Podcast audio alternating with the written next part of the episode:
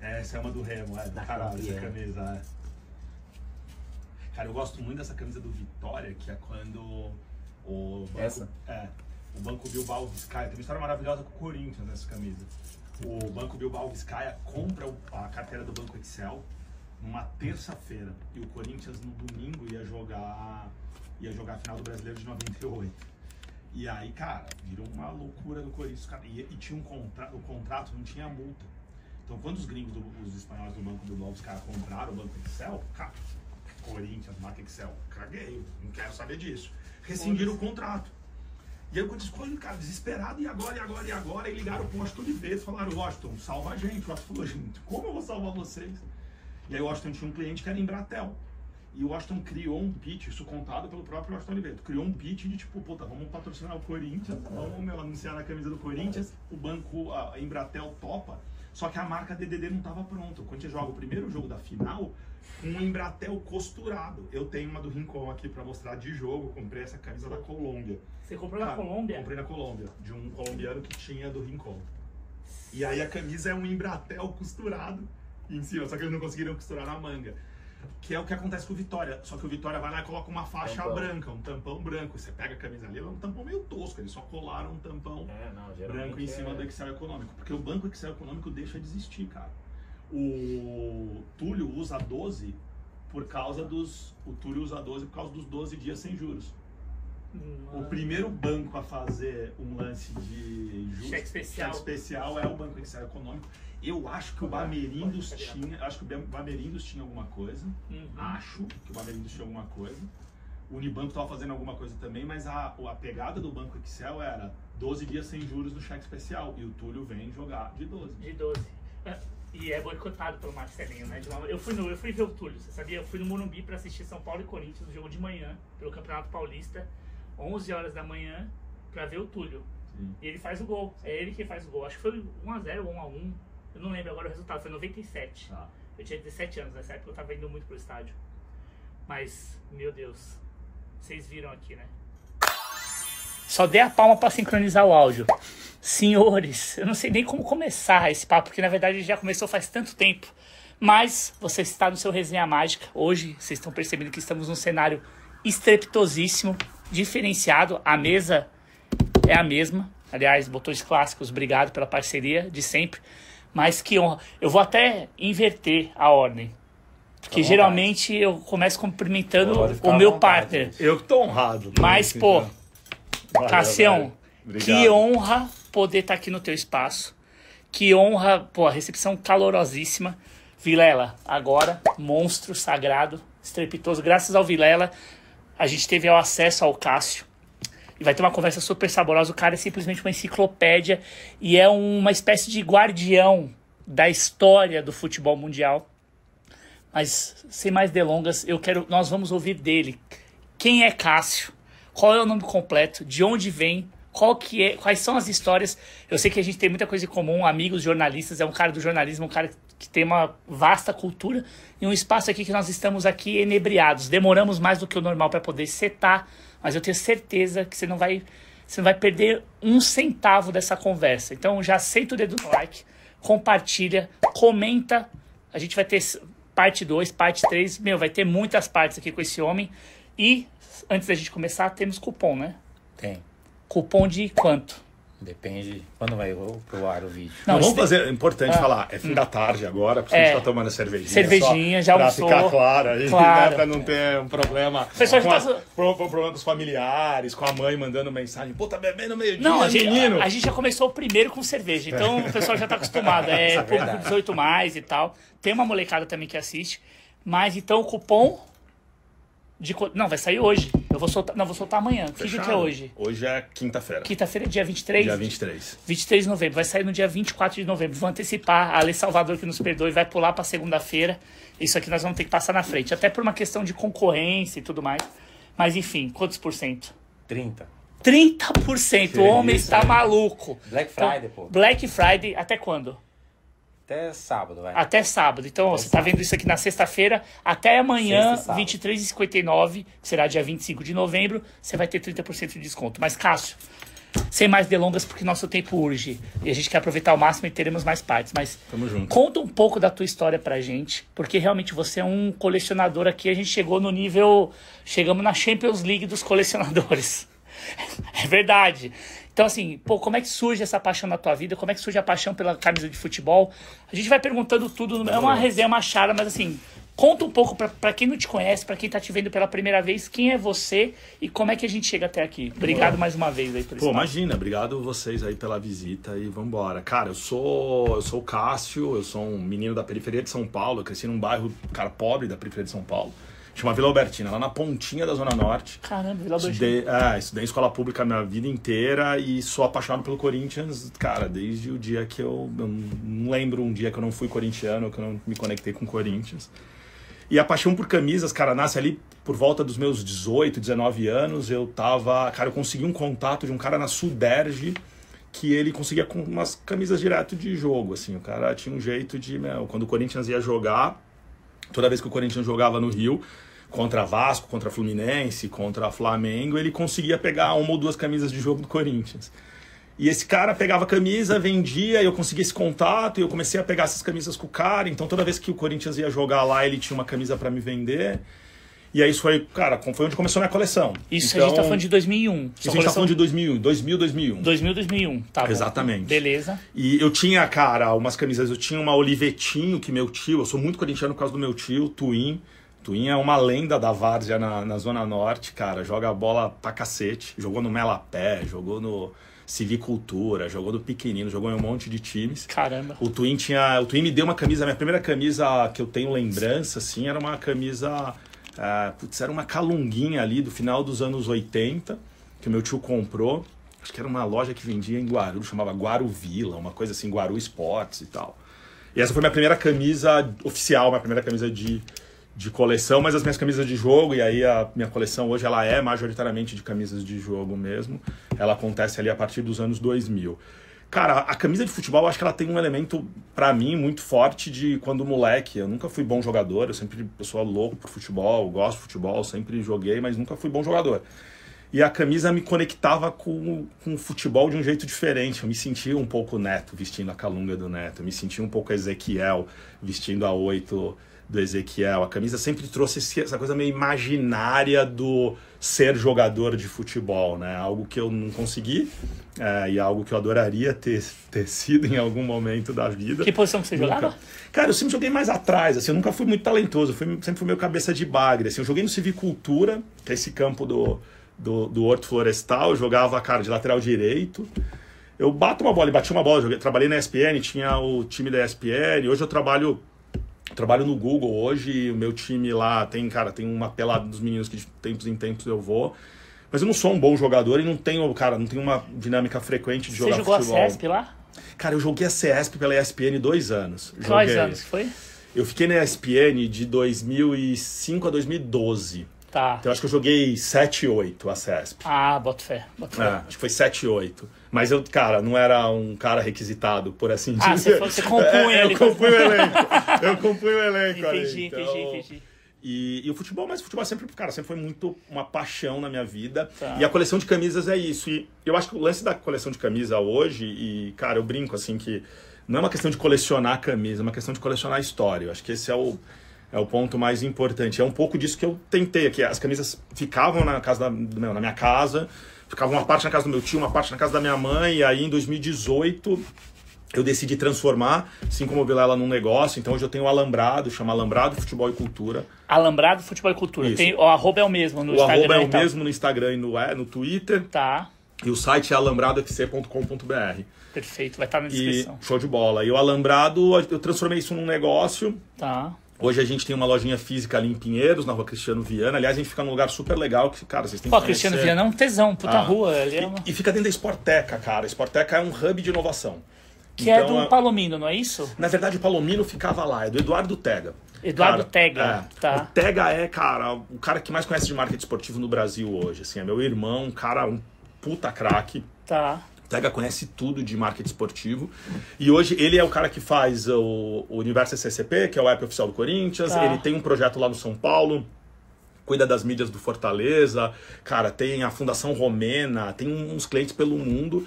Mas basicamente o que ele criou lá na Sporteca é, cara, um grande hub de inovação esportiva. Para você estar tá lá, você tem que trabalhar com esporte. Então, por exemplo, a Live Mode do Casimiro tá lá, acabou de mudar para lá. Antes a Live Sports do Palomino ficava lá.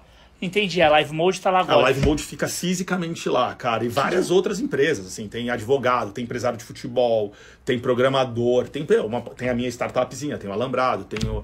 Porque, cara, a gente vende camisa, mas a gente depois, e aí eu conto mais, a gente tem tentado trazer a tecnologia, tem algumas coisas de inteligência artificial, de machine learning, que a gente está tentando trabalhar e tentando colocar um pouco de tecnologia a serviço dessa lógica de colecionismo e principalmente de preservação histórica. Sensacional. É um propósito, na real. Você consegue perceber. Se materializa e você vê que é um propósito de vida, né? Uma coisa absurda. Ah, é legal, porque você junta todo mundo que trabalha com esporte e vai criando várias conexões e as ideias vão surgindo ali, né, cara? Super. Super. E o lance do da ESPN, você, pô, você se comunica super bem. Na ESPN, o que, que você fazia especificamente? E como que você fez essa transição para o Google? Conta um pouco do que você faz no Google também. Super. Para poder depois estruturar para o surgimento da Sporteca. Porque você falou, 2018, pô, a gente está em 23, mas, cara, isso aqui é resultado, assim, absurdo. Tudo que está aqui é teu. Sim, tudo que está aqui é, é, meu, é do Alambrado. Tá bom. É, é uma coleção pessoal minha e uma coleção que parte dela eu coloco à venda. A gente está falando aqui de 6 mil camisas. 6 mil camisas, pessoal. 6 mil. 6 mil. É uma coisa absurda. O espaço é gigantesco aqui. A gente Essa tem sala seis- tem quantos metros quadrados? O espaço Cara, inteiro? é engraçado isso até, bom ponto, porque a gente foi crescendo aos pouquinhos. Em 2018 eu venho pra cá com uma salinha.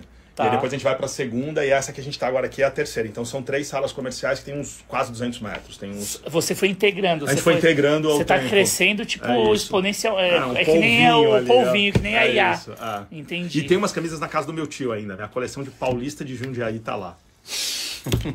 tem uma coleção de Paulista de Jundiaí. aqui. Tem quantos itens de Paulista? Cara, deve ter umas. Pô, tem, cara, por causa do Neto. Neto, cara. Você, é... você conhece o Neto, então, pessoalmente? Cara, eu, eu tenho uma questão com os meus ídolos, velho. Eu fujo deles. Caralho, somos dois. Per- Somos Eu dois, fujo, somos dois, cara. somos dois. Rapidão, só pra gente não perder, porque a gente fala muito. É, vamos lá, ESPN, do que você puder contar mesmo. Você se comunica super bem, você é um pô, baita comunicador.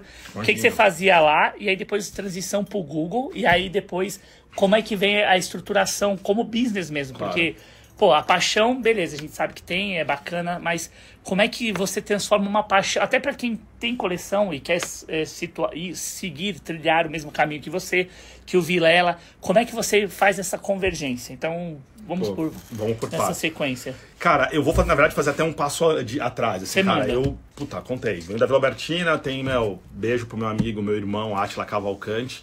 Cara, eu montava uns sites, moleque. Eu e o Atila, a gente era meio nerd lá na, na Vila Albertina. E eu montava uns sites e rolou um projeto que, cara, de um banco que tava montando um portal de internet. Eu fui para uma entrevista. Cara, meu portfólio era um site do Corinthians, um site do Raul Seixas e um site de uma joalheria que eu trabalhava. E eu começo a trabalhar num projeto que viria a ser o IG. Então eu entro no IG, cara, antes do IG existir, na época era só o portal de notícias, era o site de notícias, que era o último segundo. Tá bom. Tinha o Morango, que era de ensaios sexuais. Morango. E O tinha Ball.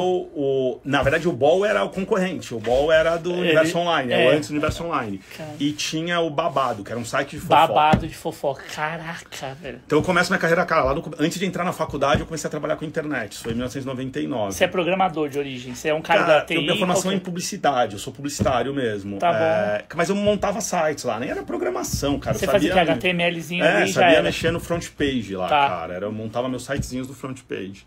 Aí então eu trabalho no IG, aí do IG eu vou trabalhar numa, numa empresa também que era do Banco Opportunity dedicada a celulares, a fazer portais celulares, que era Suporte Com.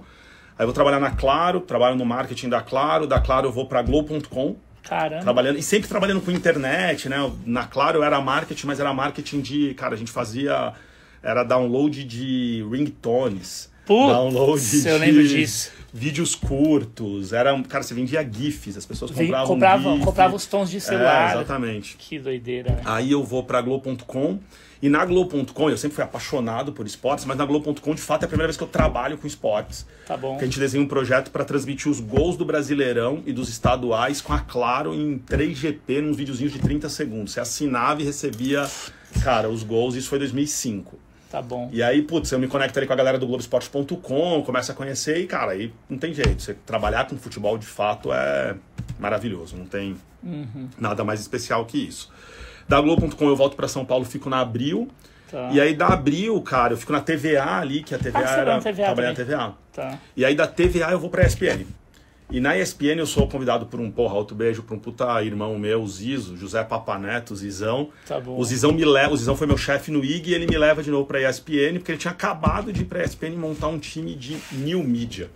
Caraca. Porque a ESPN, cara, não tinha site. A real é que o site era um, o guia de programação da ESPN. É, eu lembro dessa época, meu Deus. Cara, você entrava no site da ESPN e falava assim, 10 horas bate bola, 11 horas, o site da ESPN era isso. E aí o Zizo começa a montar, e aí, por incrível que pareça, é muito louco, mas o primeiro projeto de New Media é a Rádio Estadão e ESPN, que na época era Rádio Eldorado e ESPN. Rádio Eldorado SPN. Eldorado. Aí a gente monta essa rádio, então o meu negócio ali era meio desenvolvimento de negócios, cara. Eu era um cara do marketing, eu nunca produzi conteúdo, né? Eu sempre fui um cara mais de negócios mesmo, de publicidade, de, de marca e tal. E aí eu trabalho na ESPN por cinco anos, tocando uma porrada de projetos. Eu vou pra ESPN pra desenhar esse time, então era um time de New Media. Ele nasceu como New Media, depois ele vira New Business, então a gente lança a Rádio Estadão ESPN, a gente lança uma revista com a Spring, do Malufão. Tá. A gente lança o site, então ESPN.com.br, a gente faz um projeto com a agência Clique lança a primeira versão de produção de conteúdo do, do ESPN.com.br. Aí lança bolão, a gente tenta lançar um fantasy, cara, era muito cedo pra isso. Puta, vocês tentaram lançar um Fantasy que ano que Então, era isso? Cara, 2006. Que loucura. É, 2006, cara. Muito 2006. visionários. Muito A gente visionários. faz os bolões da Copa de 4 e de 8. E, cara, eu fiquei na ESPN esse tempo todo trabalhando em projetos de conteúdo, projetos de, de, de, de internet, projetos digitais, que era, eu ficava na estrutura do Zizo, mas com uma conexão muito próxima do Trajano. O Trajano sempre foi, porra, um chefe importante e querido na minha história, porque tudo passava por ele, né, cara? Então a gente tinha que aprovar o conteúdo, a linha editorial, o que, que o site vai dizer, etc e tal. E a gente, cara, vários projetos demais. A gente faz o primeiro, esse é muito legal, a gente fez o primeiro é, portal de. O primeiro Netflix esportivo, era o ESPN 360. A gente trouxe da Disney, a ESPN 360, que você podia assistir os conteúdos, cara, que passavam na TV. E conteúdos do. Tem uma história boa com o PVC, cara. Tô andando na redação um dia. E aí o PVC, eu ouço o PVC no telefone, o PVC falando baixinho ali, quietinho e tal. O PVC é um, porra, um puta amigo querido também. E o PVC fala Xixa do lado assim, Caio Júnior caiu, Caio Júnior caiu. E aí o Caio Júnior tinha acabado de cair no Palmeiras. E eu tava, cara, passando na redação, falei, PVC, vamos dar no 360, cara. O PVC, claro que não, vamos dar no Sport Center às 8 da noite. Isso que, tipo, isso era 4 da tarde. Eu falei, PVC, pelo amor de Deus, cara, vamos dar no 360. Ele, porra, não, mas porque você não tinha cultura, era muito novo, não era uma Claro, culpa do PVC, pelo amor de Deus. Lógico. Você não entendia direito. Cara, como assim eu vou dar meu o furo, o principal furo, num negócio que tá hospedado no terra? O que, que é o terra? Saca? Claro, era isso mesmo. E aí a gente consegue convencer o PVC, eu peço ajuda pro Ziz, nananã, cara, a gente abre uma câmera no meio da redação e dá o Caio Júnior, não é mais o técnico do Palmeiras, em vídeo, cara, o Terra dá na home, o site cai, impacta a Disney lá, foi genial, assim. Sensacional. Foi demais, esse foi o 360. E aí no processo de 360 e de produção de vídeo, a gente começa a produzir algumas coisas pro YouTube. E, cara, aí a gente cria um projeto que é um projeto que eu tenho, porra, um puto orgulho, que chama, chamava Palpita Brasil, que é uma cobertura exclusiva que a gente cria na ESPN e oferece pro Google para ser conteúdo exclusivo do YouTube. Então é a primeira vez que o YouTube produz conteúdo exclusivo, pensado e tal. Lá atrás era um conteúdo de TV, era um conteúdo, cara, da Renata Falzoni, dos talentos da, da ESPN no Brasil. Calçade, PVC, Palomino, André Argo, todo mundo produzia esse conteúdo, mas é a primeira vez que de fato o YouTube no Brasil tem uma produção de conteúdo qualificada ali, bem produzida e exclusivo para a plataforma. Sensacional. E a gente bate na porta, velho. Eu e o André Loureiro. O André era o cara comercial na época, eu era o cara de produto. Eu e o Andrezinho, a gente bate na porta do Google e fala, ó, temos um projeto do caralho pra te apresentar aqui. O Google compra a ideia e a gente faz a primeiro, primeira grande produção pro YouTube no Brasil. Isso me aproxima da galera do, do Google. Isso a gente tá falando de... Cara, a gente fez pra Copa da África de 2010. 10. Tá. E a gente fez para as Olimpíadas de Londres de 2012. A gente repete o projeto em 2012. Chamava Londres 360, não lembro exatamente qual era o nome. E aí isso me aproxima do Google e eu vou parar no Google e começo no Google em abril. Eu começo no Google dia 23 de abril de 2012, dia de São Jorge. Dia de São Jorge. coincidências, coincidências. Dia de São Jorge. E lá no Google, que- atualmente, o que, que você tem feito? O que, que dá pra você contar? pra Não, tranquilo, cara. Hoje eu lidero dois times, eu lidero um time dedicado a negócios governamentais, então eu, cara, trabalho com, com Brasília e trabalho com estados e municípios para fazer com que esses estados, essas cidades e o governo federal possam se conectar mais com a população do ponto de vista digital, de comunicação mais direta que só o digital consegue entregar. E eu cuido da indústria farmacêutica também, então eu falo com as tanto com os varejistas farmacêuticos como com marcas. Então eu falo com Sanofi e Raia Drogasil, por exemplo. Então a gente conecta, eu e meu time, tem um time grande, porra, super competente e querido, que faz essas conexões. Então a gente vende a busca do Google, a rede de display, o YouTube. Meu papel é comercial, meu papel é de vendas publicitárias para essas duas indústrias, para negócios governamentais e para a indústria farmacêutica. Sensacional. Ou seja, o cara é um multitask, multitarefa, multidigital e tal. Bom, a gente está aqui na sua sede, hoje é um dia de semana e tal. Você consegue, então, você trabalha o quê? Você, você divide seu tempo com é, home office? Como é que você consegue Cara, não- equilibrar essa agenda com esse business aqui? Puta, então, esse é- essa é a minha maior dificuldade. A gente só tá aqui desse papo, eu só tô tomando essa cerveja, a gente só tá conseguindo fazer essa conversa porque eu tô em licença paternidade. Eu tô com dois gêmeos em casa, pequenininho. Pô, A parabéns. Lauroca e o Frederico. Eu tenho três filhos. Tenho o Martim, de 4 anos e 7 meses, a Laura e o Frederico, de 7 meses. Tá. E aí a gente tem uma licença é, puta, super generosa no Google. Que legal. É, essas políticas são Ah, bem puta, legais. Cara, fundamental. Assim, Quantos um- meses são? Quatro meses e meio. Caramba. É super generosa. Eu quebrei, né? Então eu fiquei dois meses e agora tô ficando dois meses e meio. Tá. E eu tenho combinado com a minha mulher de dedicar umas quatro horinhas pro alambrado. Então eu tô todos os dias, eu, cara, levo meu filho da escola, vou, a gente vai ter que terminar para eu pegar meu filho na escola. Sim, sim. É, puta, vou nadar com meu filho duas vezes por semana, tento ajudar a família, mas quatro horinhas eu dedico pro alambrado nesse período e é disso, não tem jeito, né, cara? Quatro horas Assim, diárias. Quatro horas todo dia. Fico quatro horinhas diárias trabalhando nisso. Tá. Porque, pô, a licença paternidade é pra eu ficar com a família, pra cuidar da família. Então eu quebrei. Agora em dezembro eu vou trabalhar zero no Alambrado. Mas tenho esse combinado com minha mulher. Minha mulher tá sendo uma querida e super parceira nisso. Que demais. Como Porque, que ela chama, cara, aliás? Glenda. Glenda. Glenda, obrigado. Ah. Se- Sem você, isso aqui se- não, seria pô, possível. Seria nada, cara. Não seria nada. Parabéns. E ela, e ela também trabalha ou não? Ela tá Minha só- mulher produz azeite de oliva, cara. Sério? É, ela tem uma produção de azeite de oliva. Como é que chama? Chama Lagar H. Lagar H? É. Lagar H. Lagar é onde se produz azeite, né? Sim, Nos sim. lagareiros, né? Então é o lagar. E ela tem uma produção de azeite de oliva, trabalha pra cacete também, é uma puta louca de trabalho. Eu sempre fui muito, muito workaholic, velho. Sempre trabalhei um monte. Tá. E aí, te respondendo, o alambrado entra onde dá, cara. Porque o Google é onde eu trabalho, é a minha prioridade, é o que paga as contas, isso aqui é paixão. Cara, isso aqui é paixão. Isso aqui, você- a gente falou brincando, desculpa te interromper, mas Imagina. pegando esse gancho que é importante. É uma paixão muito bem estruturada, pra você, pô, e dá pra ver que você cuida bem da sua paixão. Com certeza. Hum, né, eu tô impactado aqui, cara. É, assim, porque assim, a gente teve um, teve um tempo curto, até já pedimos pra gente poder fazer mais edições, edições temáticas, porque, cara, vocês não têm ideia. Isso aqui é pra você passar, sei lá, umas quatro horas no mínimo, só pra capturar e dar pra dividir esse conteúdo aqui em Reels, em, em Shorts, em tudo que você puder imaginar, além desse conteúdo nativo que você tem aqui no Resenha Mágica. Mas, meu caro Cássio, então é o seguinte, você tem a paixão, mas isso aqui também é um comércio. Até onde vai o li... Como é que você consegue equilibrar, e parece que você equilibra muito bem, essa questão da paixão e daquilo que, cara, não abro mão de jeito nenhum do que eu tô vendendo. Qual que é a sua equipe para poder conseguir viabilizar? A gente vê que a estrutura é bem grande aqui mesmo, não é uma estrutura comum dentro do universo do colecionismo. Cara, é, eu tento dedicar, obviamente, que um tempo durante, considerando, tirando a licença paternidade agora, considerando o período que eu tô no Google, cara, eu tenho que dedicar ali puta, uma, duas horas por semana para fazer. Eu tenho hoje quatro pessoas que me ajudam nessa dinâmica. Tem o Lucão, o Lucas é o cara. Lucão é o meu braço direito, esquerdo, é o Lucão que toca o dia a dia, que toca tudo, que conhece das camisas, que recebe a galera na loja, porque a gente aqui vocês estão no nosso escritório, Tá. mas a gente tem uma lojinha lá na Cristiano Viana dentro da Sportec. Então o Lucão fica todo Cristiano dia lá. Viana, que número? 517. E o horário de funcionamento? Das 10 às 7. Tá, então, e o Lucão tá lá, ele O vai Lucão tá lá. lá. Agora, nesse exato momento, o Lucão tá lá recebendo as pessoas e tocando e despachando o que é vendido pelo nosso site, pelo Mercado Livre, o que é vendido por. Cara, a gente tem uma rede grande de WhatsApp, né? Então, puta, vende muito por grupos e tal. Então o Lucas é meu braço direito e a gente eu tenho três frilas que ajudam, cara. A gente tem um cara que vem fotografar, eu tenho hoje um programador e a gente tem um jornalista que nos ajuda a escrever também. Então esses três caras são os nossos frilas, Tá. né, que é o nosso braço de conteúdo, nosso braço de tecnologia, e nosso braço de imagem. Então o Lucão toca o dia a dia, cara, ele que toca, que faz a coisa acontecer. E eu fico, eu tento, cara, normalmente a gente começa a semana, segunda de manhãzinha, todo mundo reunido, fazer uma, meu, o que, que a gente vai rodar essa semana, o que, que a gente vai fazer, puta, o que, que é, o que, que tem de data especial, o que, que chegou de acervo legal, o que, que a gente tá vendo no Google Trends que tá legal, o que, que tem aí, cara, o que, que o Analytics está nos dizendo.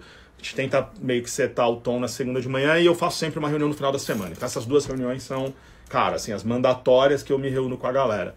Óbvio que, cara, durante a semana, quando dá tempo, quando não dá, eu consigo tentar encaixar alguma coisa ali no meio. E no final de semana eu tento dar uma trabalhadinha também, assim. É, esse, o alambrado durante a pandemia, cara, foi meu, minha, isso aqui era minha válvula de escape, velho. Isso aqui era minha, foi minha terapia maior, assim. Porque, cara, eu vinha pra cá fotografar. Ali atrás, cara, a gente tem a coleção completa de placar. Eu vi, eu imaginei que fosse placar. Que Ah. coisa absurda, vocês não têm ideia. Toda fechada em caixas e tal, em volumes, né? É, por ano, ela tá organizadinha. Então, cara. é, e elas estão dentro de uma pastinha preta num saquinho, né? Tem gente que encaderna, eu acho maneiro. Abração pro grande Takara, Ademir Takara lá do Museu do Futebol do Memofute. Do, o Ademir tem. Lá tem encadernadinha do museu, que é demais. É que eu tenho uma coisa meio saudosista de, cara, curtir pegar a revista, saca? Tipo, então as minhas ficam num saquinho, Tá. todas organizadas por ano e por ordem. Mas, cara, eu puxo. Então, puta, velho, era ficar na mesa, meu. Lendo a placar de 73 e descobrindo o que, que aconteceu lá em 73, cara. Que então, doideira. é- E como é que é. vem essa coisa? da- Bom, não vamos perder a linha de raciocínio, que assim, a gente tem uma hora ainda, mas, cara, tá muito saboroso esse papo. Como é que surge essa coisa da coleção? Porque você é muito sistemático, né, nesse, nesse sentido. É sistemático no bom sentido, porque tem um nível Conta isso de... pra minha mulher. Glenn, ele tá dizendo que eu sou sistemático, organizado. Minha mulher precisa ouvir essas coisas, cara. Ah, bom, é o que parece, pelo menos quando você vê aqui. Não é? Ou não? Se eu- então eu tô lendo errado.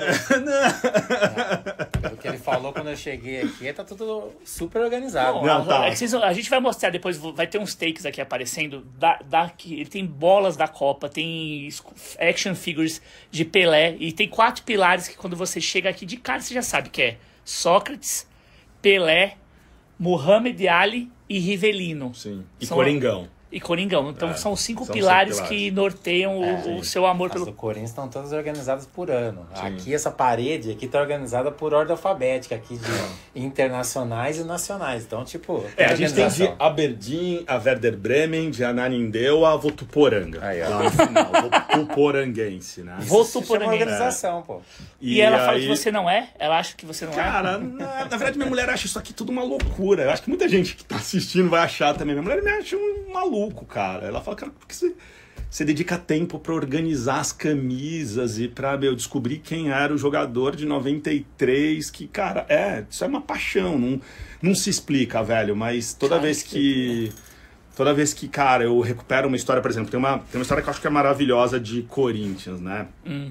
Eu tinha uma camisa ali que era uma número 4 e do Corinthians de 86 desculpa, de 78. Uhum. Cara, não sabia de quem era, não sabia de quem era, não sabia de quem era. Um dia o Rogério Micheletti veio aqui, o Rogério descobriu que essa camisa era uma camisa usada pelo Eduardo. O Eduardo é o cara que morre no jogo, no jogo, depois do, do de um jantar que ele estava o Eduardo morre nesse jogo e a história do porco vem daí. Não sei, tem algumas discussões, os palmeirenses contam que tinha, um, tinha na verdade, uma criação de porcos aqui no aqui no- na Pompeia e tudo mais. Tem uma relação também do Palmeiras dos porcos fascistas, porque era o Palestra Itália dos fascistas que se usava muito. Sim. Mas a real é que o Lidu e o Eduardo morrem num acidente de trânsito em 1968. Se eu estiver errando a data, depois a gente corrige nos, nos comentários aí na descrição do vídeo. Tá bom. Mas se não me engano, é 1968. Eles estão voltando, eles vão almoçar.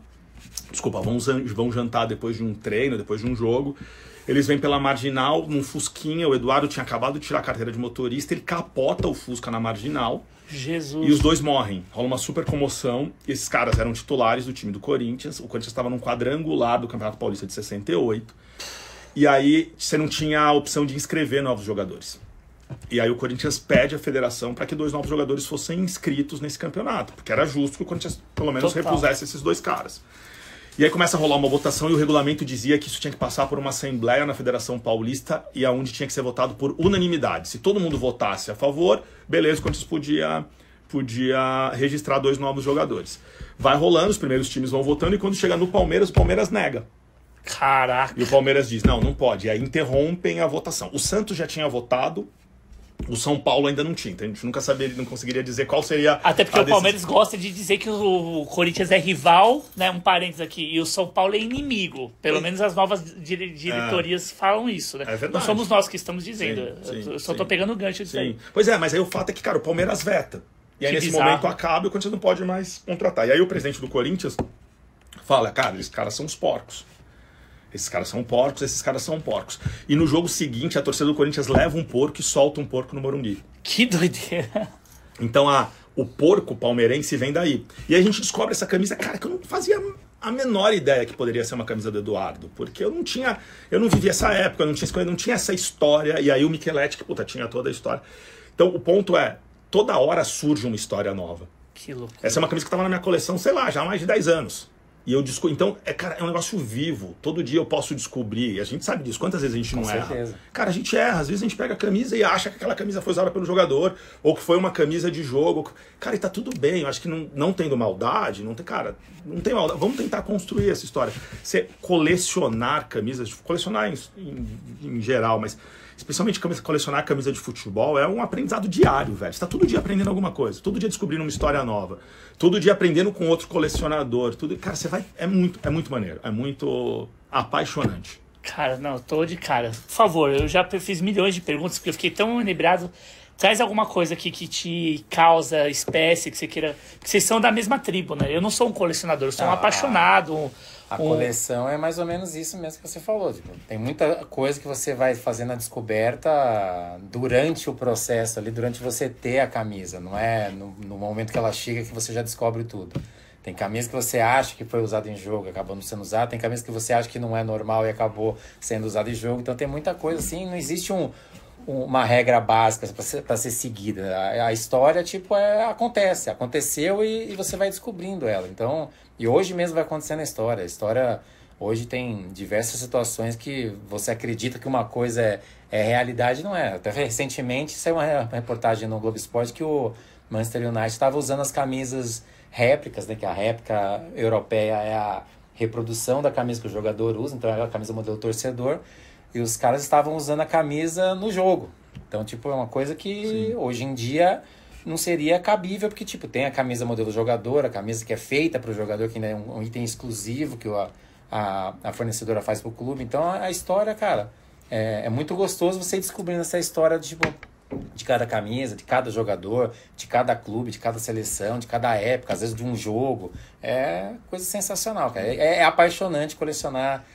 Coleção é apaixonante, mas colecionar camisa de futebol é uma coisa É ainda mais. ainda Ah, mais. cara. Então, O Cassião jogou, o Cassião é campeão do mundo em 2012 jogando uma, com uma camisa modelo torcedor.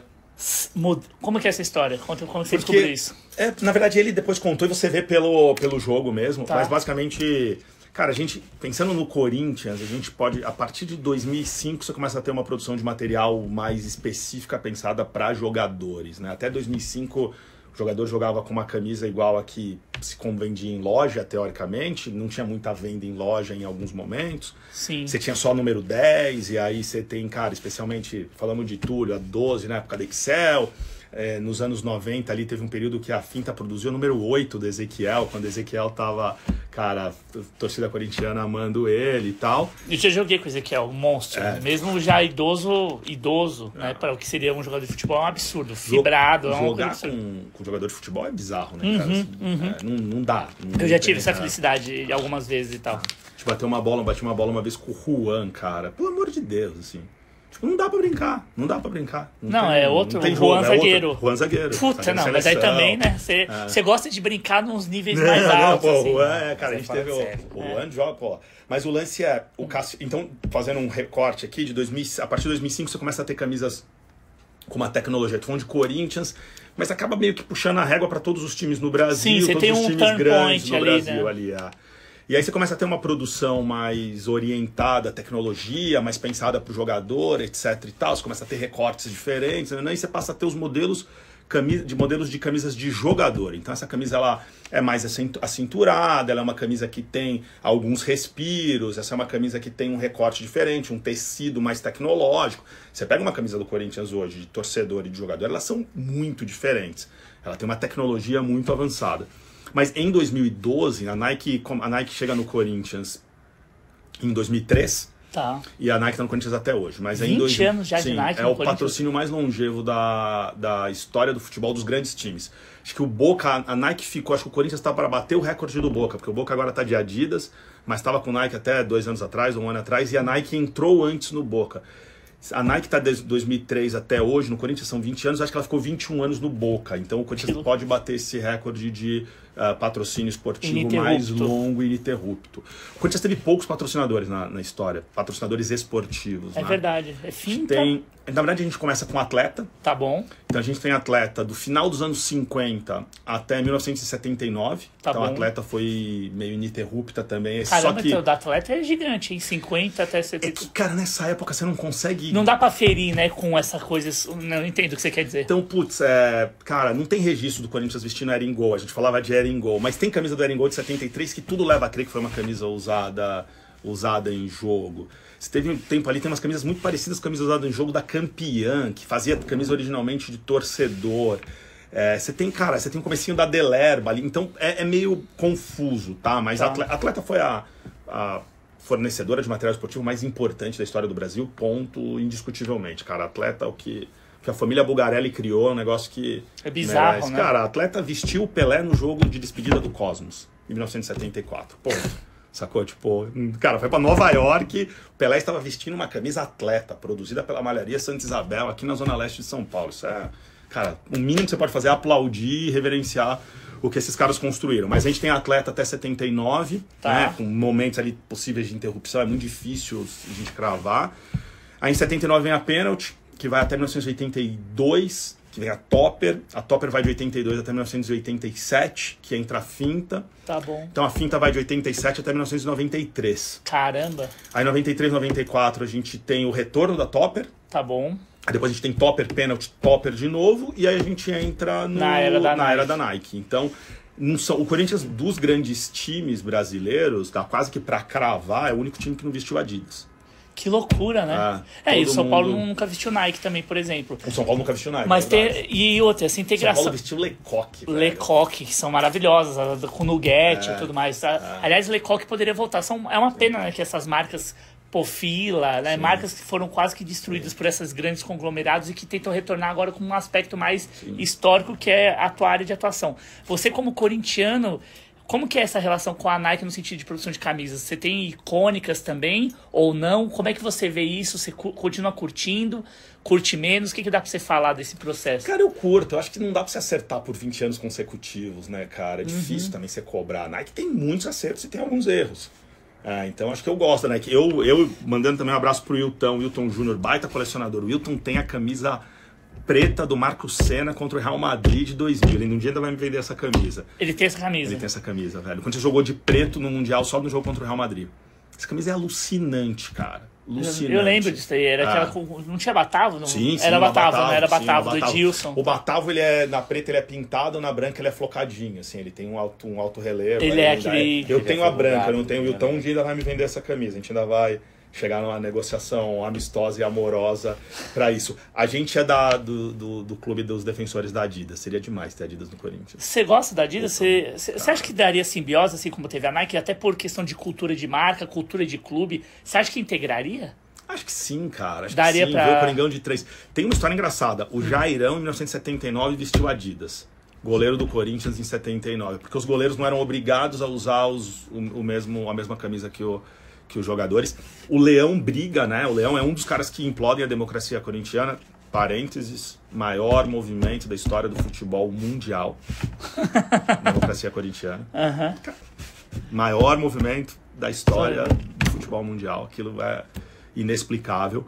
E a- o Leão começa a implodir a democracia ali. Uma das brigas do Leão é porque o Leão tinha que usar topper e o Leão era patrocinado pela Adidas. Ah, E aí depois o Leão vai pro Palmeiras e ele começa a usar com Adidas. Então o Leão chega a jogar com camisas. Aliás, essa é uma das. Tem, cara, ainda precisa de registro histórico. E de novo, velho, precisa ter precisa ter produção e precisa ter resgate da história. Então a gente precisa, cara, por isso que o trabalho do Fernando Vanner, o trabalho do Celso Unzelt, o trabalho dos historiadores do São Paulo, o trabalho dos historiadores do Palmeiras, que são super sérios, Cara, a gente tem que recuperar e contar essa história direitinho. Isso tem que estar documentado, isso tem que estar bem contado. Falta muito registro do, do Leão usando ou não uma camisa com patrocínio da Topper. Isso vai se perdendo com o tempo. O Leão diz que não, mas aí os jogadores dizem que sim. E aí tem torcedor que diz que não. Aí tem jogador que viu. Não tem jeito, a nossa memória vai perder, Claro, vai, perdendo, vai Cara, perdendo. não dá pra cobrar do Leão, não dá pra cobrar do jogador, não dá pra cobrar de ninguém. A gente deveria cobrar do clube, a gente deveria cobrar e eu me cobro, é uma cobrança minha como corintiano, que é um negócio que eu queria passar pro meu filho e entregar um pouquinho pro, pros meus filhos. Essa história de, cara, de ter produção histórica mais profunda, mais, cara, no detalhe, assim. Era isso que eu ia te perguntar. Como é que você faz o seu cruzamento de dados? Né? Até pegando também pro Vilela, pegando esse gancho. Como é que vocês fazem esse cruzamento de dados nesse sentido? Porque você acabou de, de nos dizer que você faz parte de alguns grupos de colecionismo e tal. Mas como é que você vai chegando nesse cruzamento de dados para chegar exatamente nisso que ele comentou? De você conseguir aferir com quase que 100% de certeza, e muitas vezes 100% de certeza, esse, essa jornada de cada uma dessas histórias está materializada aí no tecido, né? Não, do caralho, perfeito. É, é isso, é jornada, cara. É uma jornada que não necessariamente você chega no final dela. Você tem que ter muita clareza que você tá, como os gringos dizem lá, no ongoing process. Tá, cara, tá, tá caminhando, tá, tá, tá rolando, tá É, na em verdade, curso. até você tá caminhando sempre, né? Porque Total. até as próprias verdades que você encontra ali, daqui a uns anos você pode descobrir que você estava equivocado. E dá para e você tem esse desprendimento, né? Mas assim, tem colecionadores que não tem, por exemplo, de pegar e desapegar daquela convicção. Como é que funciona isso daí, né? Na Cara, eu acho que não, não adianta nada você ser turrão na vida, velho. Não, ainda mais um negócio. Cara, eu tô aberto. Assim, cara, eu acho que com respeito, com educação, cara, bicho, diz que eu tô errado e tá tudo certo. Assim, não, não vem apontar o dedo na minha cara que você vai tomar um, um chute na canela. Mas, cara, Cassião, dá uma olhada nessa foto. Cassião, eu ouvi de. Cassião, lê isso aqui. Cara, como eu faço, eu acho que dá pra, de maneira respeitosa, a gente construir essa história, cara. Eu não sou dono da verdade, longe disso. Eu tenho um trabalho, que eu considero que é um trabalho importante estruturado, cara, de pegar a camisa, quando chega a camisa do Vladimir, a camisa furadinha do Vladimir, cara, é um desejo de 10 11 entre 10 colecionadores do Corinthians. Eu consegui uma camisa do Vladimir furadinha, a pênalti produziu uma camisa que ela é toda furadinha, foi usada super pouco, que ela rasgava. Tá. Já era uma tentativa de tecnologia lá em 1979 e o Vladimir jogou esse. O Vladimir jogou com essa camisa num jogo contra a portuguesa aqui no Canindé. Cara, eu consegui lá no Museu da Luz as fotos desse jogo. Ponto, check. Não tem discussão. Porque você tem no Museu da Luz a foto dos jogadores do Corinthians usando aquela camisa, assim. Cara, não tem discussão. Ela pode ter sido usada em outro jogo? Não saberemos. Mas que ela foi usada naquele jogo, a gente pode garantir. Então você é quase que. Cara, é meio que se aproximando, saca? Você vai. Cara, pode ser. Uma coisa é quando você recebe a camisa do jogador, o jogador fala, cara, eu usei nesse jogo. Aí você vai lá, bate na foto, tá tudo certo, beleza, matou. Então é um, é um grande processo, assim. Tem... Você vira meio que um detetive mesmo, né? São É. o Lupin das camisas, né? É, um Lupan, cara. Puta, é, adoraria ter a destreza. A destreza do ladrão de caçada. É, exato, carregar a pérola que o Lupan tá usando agora na última temporada. Não vi ainda, de- Ah, então Eu lia dar- no quadrinho. Não vou dar spoiler, não, cara, mas é, tá demais. O, o lance é isso, cara, é um garimpo. É um garimpo eterno, assim, é um garimpo delicioso. E é muito louco isso, porque volta e meia você, você É recebe isso que eu assim. ia falar, que é, o- é delicioso você ficar fazendo esse garimpo. Não acaba, né? Não Tem hora é. que você não quer nem chegar no final. Você fala, pô, tá tão gostoso ficar procurando foto, ficar procurando, tipo, relato de jogo. Era isso que eu ia perguntar. É mais legal o processo de estar nessa busca ou chegar cada um na sua, na, na sua vertente? Você prefere mais o processo de ir descobrindo, de ir, ficar nesse sabor ou, meu, cheguei na verdade? Qual que é a pira, assim? Cara, os dois, cara. Os dois. Os dois funcionam. Os dois são legais demais. Tem uma, assim, por exemplo, eu tenho. É, pra mim, o maior jogador da história do Corinthians é o Sócrates. Sócrates brasileiro, Sampaio de Oliveira Vieira. Ponto. Esse cara é o maior jogador da história do Corinthians. Tá. Me chamo Cássio. Cara, não poderia não ser apaixonado pelo Cassião. Eu acho o Cássio um absurdo, né? Não, Eu não absurdo. sou corintiano, mas assim, Absurdo. eu acho que é um legado monstruoso. absurdo. O Cássio deveria ser. A gente deveria corrigir tudo que a gente fez com o Rivelino lá em 74, celebrando o Cássio em campo. O Cássio merecia ganhar um busto no Parque São Jorge jogando.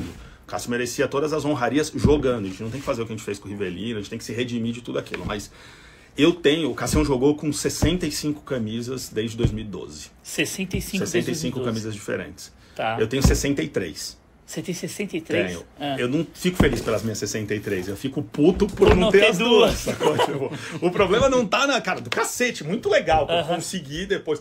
Puta, tem muita coisa que vem de Veranópolis. Tem um primo dele que sempre consegue coisa pra Cara, a gente foi conseguindo. São todas. A Cassião é 100% de jogo. Todas as camisas são, foram usadas em jogo. 100% de. olha- Sim. Não, e olha o valor da Sim, coleção em sim. si, né? Porque não é simplesmente você pegou na loja, elas Não, foram utilizadas no jogo. A camisa que ele pegou o pênalti do teu ídolo, cara, no Pacaembu. Ah, Tá do aqui. peluche do Rogério. Tá aqui? Tá aqui. Ah, entendi. Camisa cinza, espetacular, suja do jogo até hoje. Suja do Sim, jogo. sim. E as duas que faltam, o que, que precisa fazer pra você conseguir? Existe possibilidade ou não? Não, tem toda. Cara, tem. Quais são Tá. as que estão falando? Quais Cara, é são? uma de 2000, a roxa, uma roxa de 2013 e uma cinza de 2017.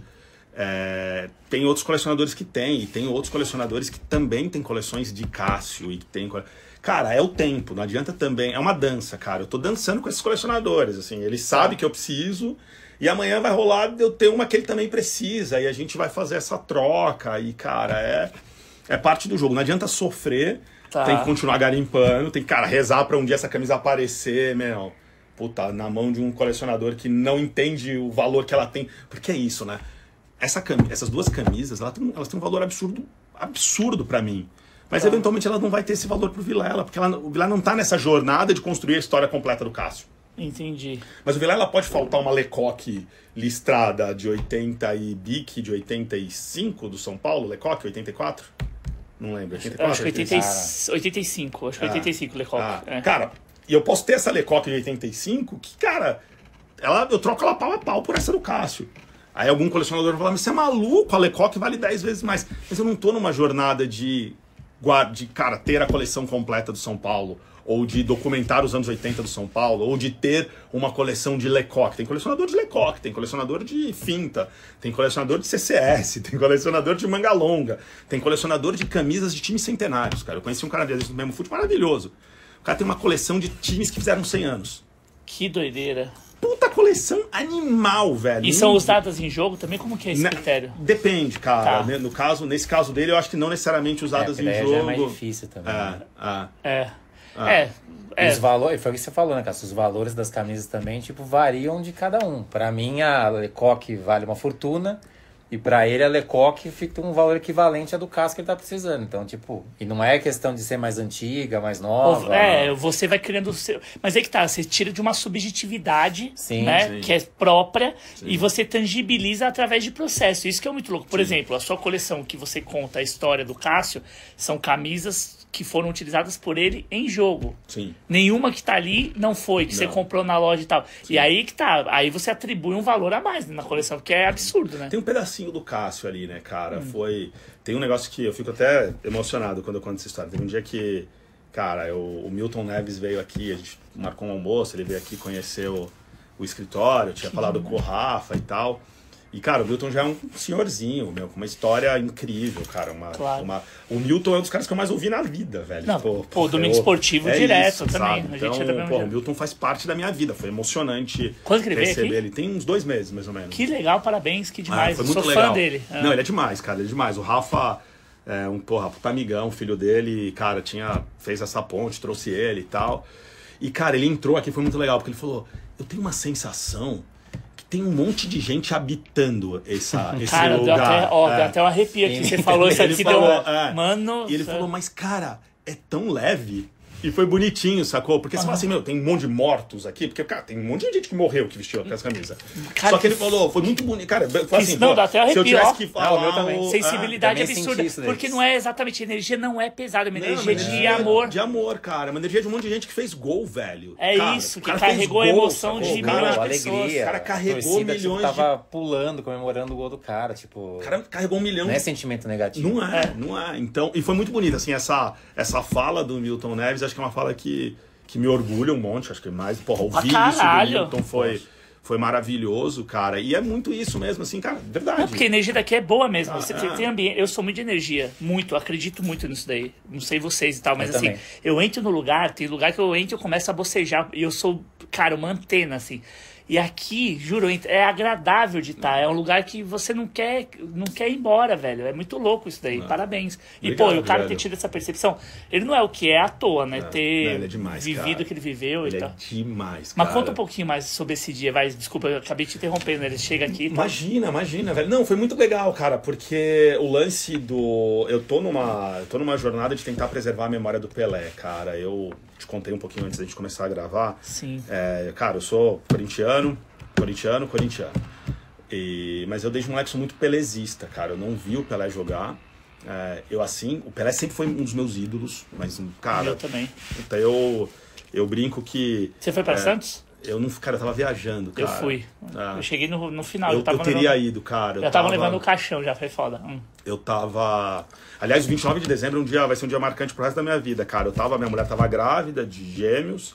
Eu tava, cara, com meu filho mais velho, a gente tava na Disney, cara, no meu, trip de família, final de ano, 29 de dezembro e tal. E, cara, na hora que eu li a matéria, cara, a Disney ficou preta e branca, velho. Eu juro pela minha avó, meu, assim. Cara, perdeu a cor, velho, assim. é. Tem uma relação muito forte com o Pelé, cara, que eu não consigo explicar. Tá. É, o Pelé é um dos caras desses meus ídolos que eu, cara, eu nunca quis ir lá conhecer o Pelé. Eu tinha um medo absurdo de encontrar o Pelé. Você nunca. E você teve, óbvio, possibilidades, Tive, né? cara, tive algumas possibilidades. Eu tenho uma camisa, uma réplica do Cosmos, que, cara, ele autografou, tipo, dois meses antes de morrer. Eu tive com a filha do Pelé, com a Flávia, tem uma semana. A Flávia tá fazendo um trabalho brilhante na Placar, um programa que chama Legado do Rei. Ali o Bola, é, cara, incrível, ela teve aqui, foi muito legal. E, e eu trouxe o Milton porque a gente tá, cara, é, puta, eu mapeei vários colecionadores pelo Brasil que tem itens do Pelé. Que E aí a gente, cara, o ponto que tá acontecendo é que as, as coisas do Pelé estão indo embora, velho. Estão indo embora de uma maneira muito rápida. A E gente- tudo pra fora, pra cara, museus, Tudo pra Arábia, velho. tudo pra Arábia. Como é que vocês descobriram isso? Cara, Esse coisas- mapeamento, essa parte sua de inteligência, eu queria- é isso que eu queria. Essa rede de colecionadores, cara. Eu tenho 65 colecionadores hoje que estão... 65. 65 colecionadores E os caras hoje. são como você, o perfil muito similar, assim, Sim. nesse nível de, de métrica, de processo. Cara, eu não vou dizer que mais ou menos, né? Mas assim, cara, os caras são colecionadores apaixonados como eu, apaixonados como nós aqui. Tá. por futebol. E esses caras têm linhas de coleção e coleções, cara. Lá tem um grupo super legal no Museu do Futebol, o Sérgio Rebolo, o Serginho Rebolo, meu irmão, tá comigo lá também no Memo Foot. Tem um monte de colecionadores no Memo Foot, tem uma galera que, que curte esse tema e a gente montou uma rede e, cara, a gente cria. O Lucas é um, puta, meu, cara, meu braço direito, esquerdo e o cara responsável por isso, que se conecta com esses caras e que tá o tempo inteiro falando com esses colecionadores para entender, porra, o que que chegou, o que que não chegou. Nessas vendas internacionais, como o alambrado está mais estruturado, como a gente tem uma empresa, como a gente emite nota direitinho, como a gente, cara, tem conta internacional, em vários momentos eu faço a transação pro cara, porque é difícil pro cara receber uma grana alta em euro, é difícil pro cara receber um PayPal em dólar e tal. Sim, então, sim. puta, a gente meio que incorpora, às vezes o cara fecha pelo Facebook com o cara e fala, Cassião, faz esse trâmite para mim. Aí a gente faz esse trâmite pro cara. Que legal. E a gente tem percebido isso, cara. E aí eu trouxe o Milton para falar de Pelé aqui, cara. Tá. E, porra, o Milton é o cara que criou o Pelé do rádio, o Pelé das artes, o Pelé, cara, o Milton. Sim, sem Milton, dúvida. Ele, cara, chorou, ficou super emocionado aqui, foi muito legal. E essa coleção tava, tinha uma parte da coleção que tava aqui, tinha alguns itens maravilhosos do Pelé. E foi assim que o Milton veio aqui, foi, meu, delicioso, porque o Milton veio pra, cara, almoçar rápido, e foi ficando, e foi ficando, e foi ficando, e foi uma delícia, ficou um tempão aqui, e contou um milhão de histórias, e, cara, se emocionou, e falou da relação dele com o Pelé, contou histórias de vários jogadores, lembrou, a gente falou da história do, da criação do porco, a gente, puta, a gente falou de um cara, foi uma resenha deliciosa, Eu- foi um dia... Foi um dia que eu dormi muito feliz de poder ter vivido e poder ter participado um pouquinho, poder ter trocado no final, foi engraçado, porque o Rafa, o filho dele, tinha falado, pô, você tem que ir lá, pai, é legal pra cacete e tal. E, e aí, na hora que ele desceu, puta, desci, cara, fui descer com ele, fui levar ele até o motorista dele, e aí na hora que ele desceu, ele me deu um abraço, ele falou assim, olha, não, consigo, não sou bom imitador, pô, Cássio, o Rafa ficou me enchendo os pataquá pra eu vir aqui. Eu não queria vir não, viu? Eu não quero sair de casa, ele teve uma, pô, Sim, sensível ele tá com a super mulher mal com a mulher até hoje, né? Exato, ele falou, pô, eu não queria sair de casa, não queria sair de casa. O Rafa falou que era muito legal, que era, ó, é legal mesmo, é mais legal do que eu imaginava, hein? Aí me deu um abraço e entrou no carro. Então, cara, esse tipo de coisa que mostra, cara, que a gente tá tentando fazer a coisa certa, velho. Que com cuidado, com respeito, com humildade, com, com carinho ao futebol, a gente, a gente consegue construir. Nossa, sem dúvida. Eu tô aqui emocionado também, aposto que você também. Cara, vou falar pra você bem sinceramente. Eu. Não esperava encontrar o que eu encontrei aqui hoje. Né? Quantidade de coisa, riqueza de coisas que tem aqui. Eu tava ansioso, quase não dormi essa noite, porque eu sabia que ia vir aqui. É, tinha a questão do, do agasalho do, de 94 do Hamilton. Eu falei, eu não consegui dormir. Fiquei a noite inteira em claro, acordado. Dormi um pouquinho de manhã quando eu acordei ali, que daí você já tá baleado de sono. Daí, tipo, acho que eu devo ter dormido umas duas horinhas ali entre sete e nove da manhã. Mas, cara, que é sensacional. Parabéns e. Obrigado. Tô é a Disney aqui. Na Disney. Quem vai na loja e fala que lá é Disney, lá não é, lá é o Play Center. A Disney nada, tua loja é Disney, nada disso. Não, nada a loja dele é incrível, é um baita colecionador. e, cara, cara. E, a, e, a, gente tá. A gente, assim, esse tipo de conversa, a gente já falou disso algumas vezes, né? E eu tenho certeza que ela vai, vai se repetir. Esse tipo de contato com pessoas como você é tão enriquecedor e, e assim, mostra que a gente achou o caminho porque é muito uma sensação de presença, sabe? Essa troca, a maneira é, muito legítima como você oferece, generosa também como você está nos recebendo. Você vê que a tua paixão, assim, é uma paixão que vai unindo e a gente vai achando o caminho. Nós nos conhecemos faz o quê? É, cinco dias? Sim. no Museu do Futebol Sim. e parece que a gente se conhece há muito tempo. Mas a gente tem um horário. Que horas são, por favor, para eu não atrasar o teu filho? Três e meia. Então nós temos exatamente 25 minutos até para não te atrasar, para a gente poder explorar um pouquinho mais aqui do que, meu, do que é essa riqueza. A gente fez uma seleção rápida assim que nós chegamos, para que o Cássio pudesse pôr indicando, iria puxando uma, ia puxando outra, ia puxando outra. Cara, na, a verdade é que qualquer peça que a gente trouxesse aqui, de qualquer uma dessas araras, todas elas fariam muito sentido da gente fazer essa análise. Óbvio, hoje a gente vai fazer uma análise mais rápida, é um ampassão, mas nós já combinamos Cássio tá recém-papai, vocês sabem disso, mas a gente vai marcar outros dias para vir aqui. Nós vamos fazer tematizados. Vamos falar só de Corinthians, vamos falar só de Pelé. A gente vai pegar aqui umas especiais que a gente não tá falando agora, mas que vai conversar depois nos bastidores para trazer para vocês. Beleza? E mais uma vez te dando os parabéns Obrigado. e agradecendo. A gente pode mostrar e aí do pessoal nos comentários pode colocar lá, pô, queria saber mais sobre as camisas do Sócrates, sobre as camisas do Corinthians, sobre as camisas de times internacionais ou de determinado jogador. Perfeito, é isso. A gente vai mostrar aqui, vocês vão comentando também, com certeza a gente vai ter outras edições. E depois você vai ter que contar um pouquinho dessa história claro, do Hamilton, claro. que foi o que nos uniu. Fechado. Que aliás virou o mote, né? O cara Sim. tá na mídia. Se você pesquisar no Google aí, com certeza vai encontrar. Mas vamos lá. Por onde você quer começar? Cara, você que dá, faz as vezes aqui. Vamos lá, vamos começar por essa belíssima. Não, isso aqui quando fez, eu vi. Que fez parte da conversa com o Hamilton, aliás. Você viu que a camisa é pesada, ah. que ela caiu. Ela até né? caiu, ela até soltou. Cara, fez parte da conversa com o Hamilton. Fez. Posso segurar aqui? Claro. Você vai falando, eu vou, claro. eu vou segurando. Cara, então, posso te contar a história do Hamilton? Rápido, Isso, conta a história aí, aí, aí, a gente conecta. Aqui. Cara, eu, eu tava... Tô segurando aqui, tá? Fica à vontade, fica à vontade. Eu tô, cara, há um tempo, e o Glara sabe disso, cara, quanto porra, a comunidade de colecionadores se conecta e, e, cara, eu sou super fã de puta, dezenas, centenas de colecionadores, os caras são brothers, amigos, o quanto a gente constrói. Mas eu sempre fico com a sensação de que a gente tá falando de colecionador para colecionador, eu queria muito furar a bolha e eu tava nessa coisa de, cara, como que a gente mostra a história do futebol pro cara que não faz ideia o que é colecionismo, saca? Uhum. E aí eu tava tentando furar essa bolha e eu comecei a procurar, cara, eu, uma das ideias que veio, puta, a gente pensei em, cara, talvez num show de rock, talvez num cara, num ator da Globo, não sei como que a gente fura, e aí, cara, era semana de Fórmula 1 um pouco antes, eu tava nesse período de licença paternidade com a minha mulher, me dando um puta, é, porra, puta apoio de ficar podendo trabalhar e, meu, entrando nisso. Eu falei, cara, vamos no Hamilton, e eu comecei a procurar contatos que chegassem no Hamilton, que chegassem no assessor, que chegassem numa agência, que chegassem na Mercedes.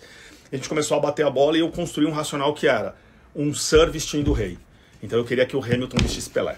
Então essa era essa foi a narrativa, cara. Esse um Sir o... vestindo rei, é, genial. Do primeiro superstar negro ao atual superstar negro. Então era isso, eu criei uma apresentação, montei lá toda uma lógica de estratégia e, cara, comecei a bater na porta de um monte de gente. Chama um, falou com outro, cara, conseguiu através de um contato, de um colecionador, blá, blá, cara, chegamos num cara que era assessor do Hamilton, fiz alguns vídeos com o cara, algumas conversas e tal. Esse cara é braço direito do Hamilton. Tá. Como é que ele chama? Ele chama Kevin. Kevin. E você chegou nele? É, chegamos nele. É verdade aquela teoria de que a gente está à distância de seis pessoas para chegar? Cara, você, você tem é, essa métrica é a aí? Coisa, a teoria é, de bacon lá, do Kevin é, Bacon. Kevin, né? Você é. tem seis pessoas entre qualquer uma. Entre nós aqui, o presidente dos Estados Unidos, o ex Cara, agora, por causa do Hamilton, eu quebrei forte essa agora história. Não, porque agora sou tá eu, o Kevin, o Hamilton. O Hamilton é um mundo, né? É verdade, é verdade, é verdade. mas, cara, acho que sim, cara. Mas rolou de chegar lá no cara. Hum. E aí, eu, cara, convidei ele pra... Aí, assim, vendi a ideia ideia do coisa? A ideia era que o Pelé vestisse a camisa, que desculpa, que o Hamilton vestisse a camisa que o Pelé usou, 2 a 0 Brasil e Bulgária na Copa de 66. Camisa espetacular, não é camisa minha, de um colecionador aqui de São Paulo.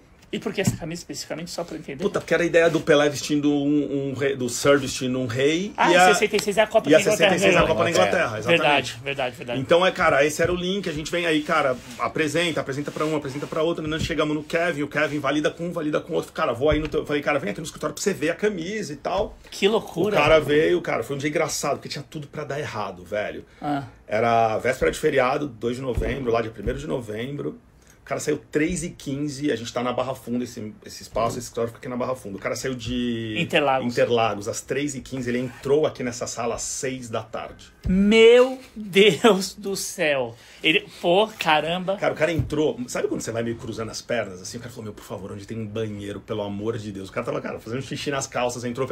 Falei, cara, o cara tá puto, meu, o cara já tá bravo com o trânsito e tal. Cara, começamos a tomar uma cerveja, começamos a conversar.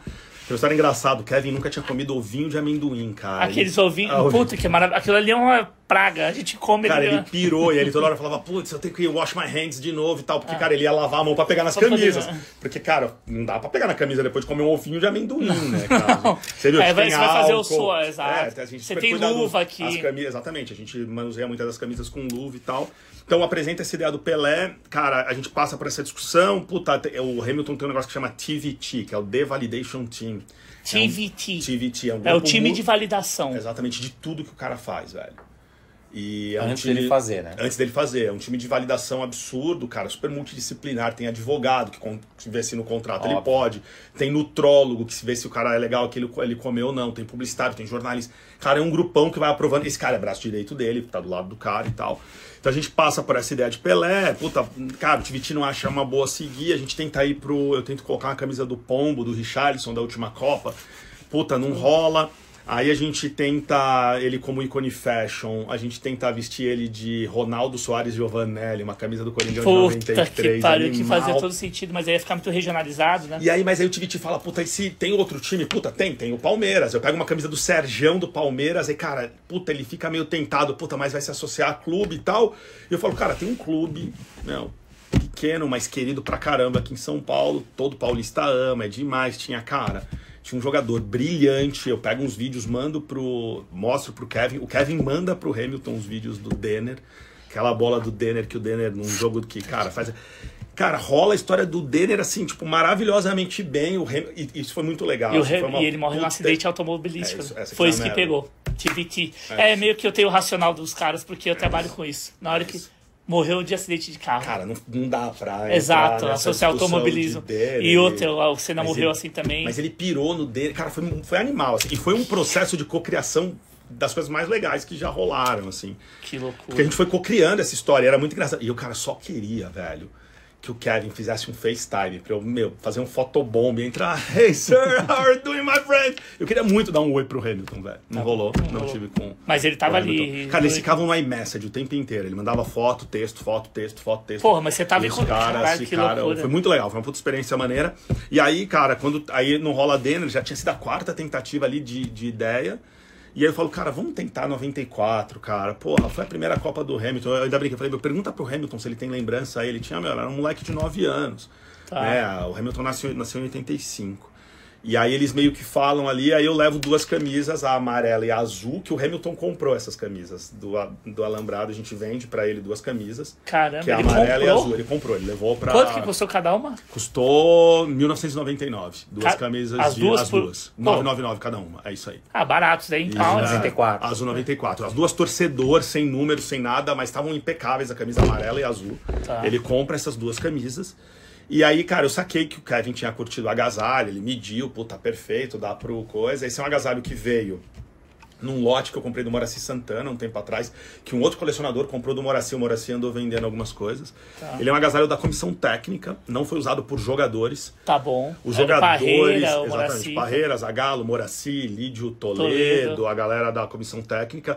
Os jogadores usaram um que tinha um Coca-Cola aqui em cima e atrás ele era diferente, ele era como estrela. Ah, é verdade. Então ele rolou depois o Paulo Sérgio vestindo, o Zete vestindo, tem, acharam foto do Ronaldo vestindo e tal. Porque de fato os jogadores tiveram, mas esse era o que a comissão técnica usava. E aí, cara, eu saquei e aí, velho, eu fiquei. Puta.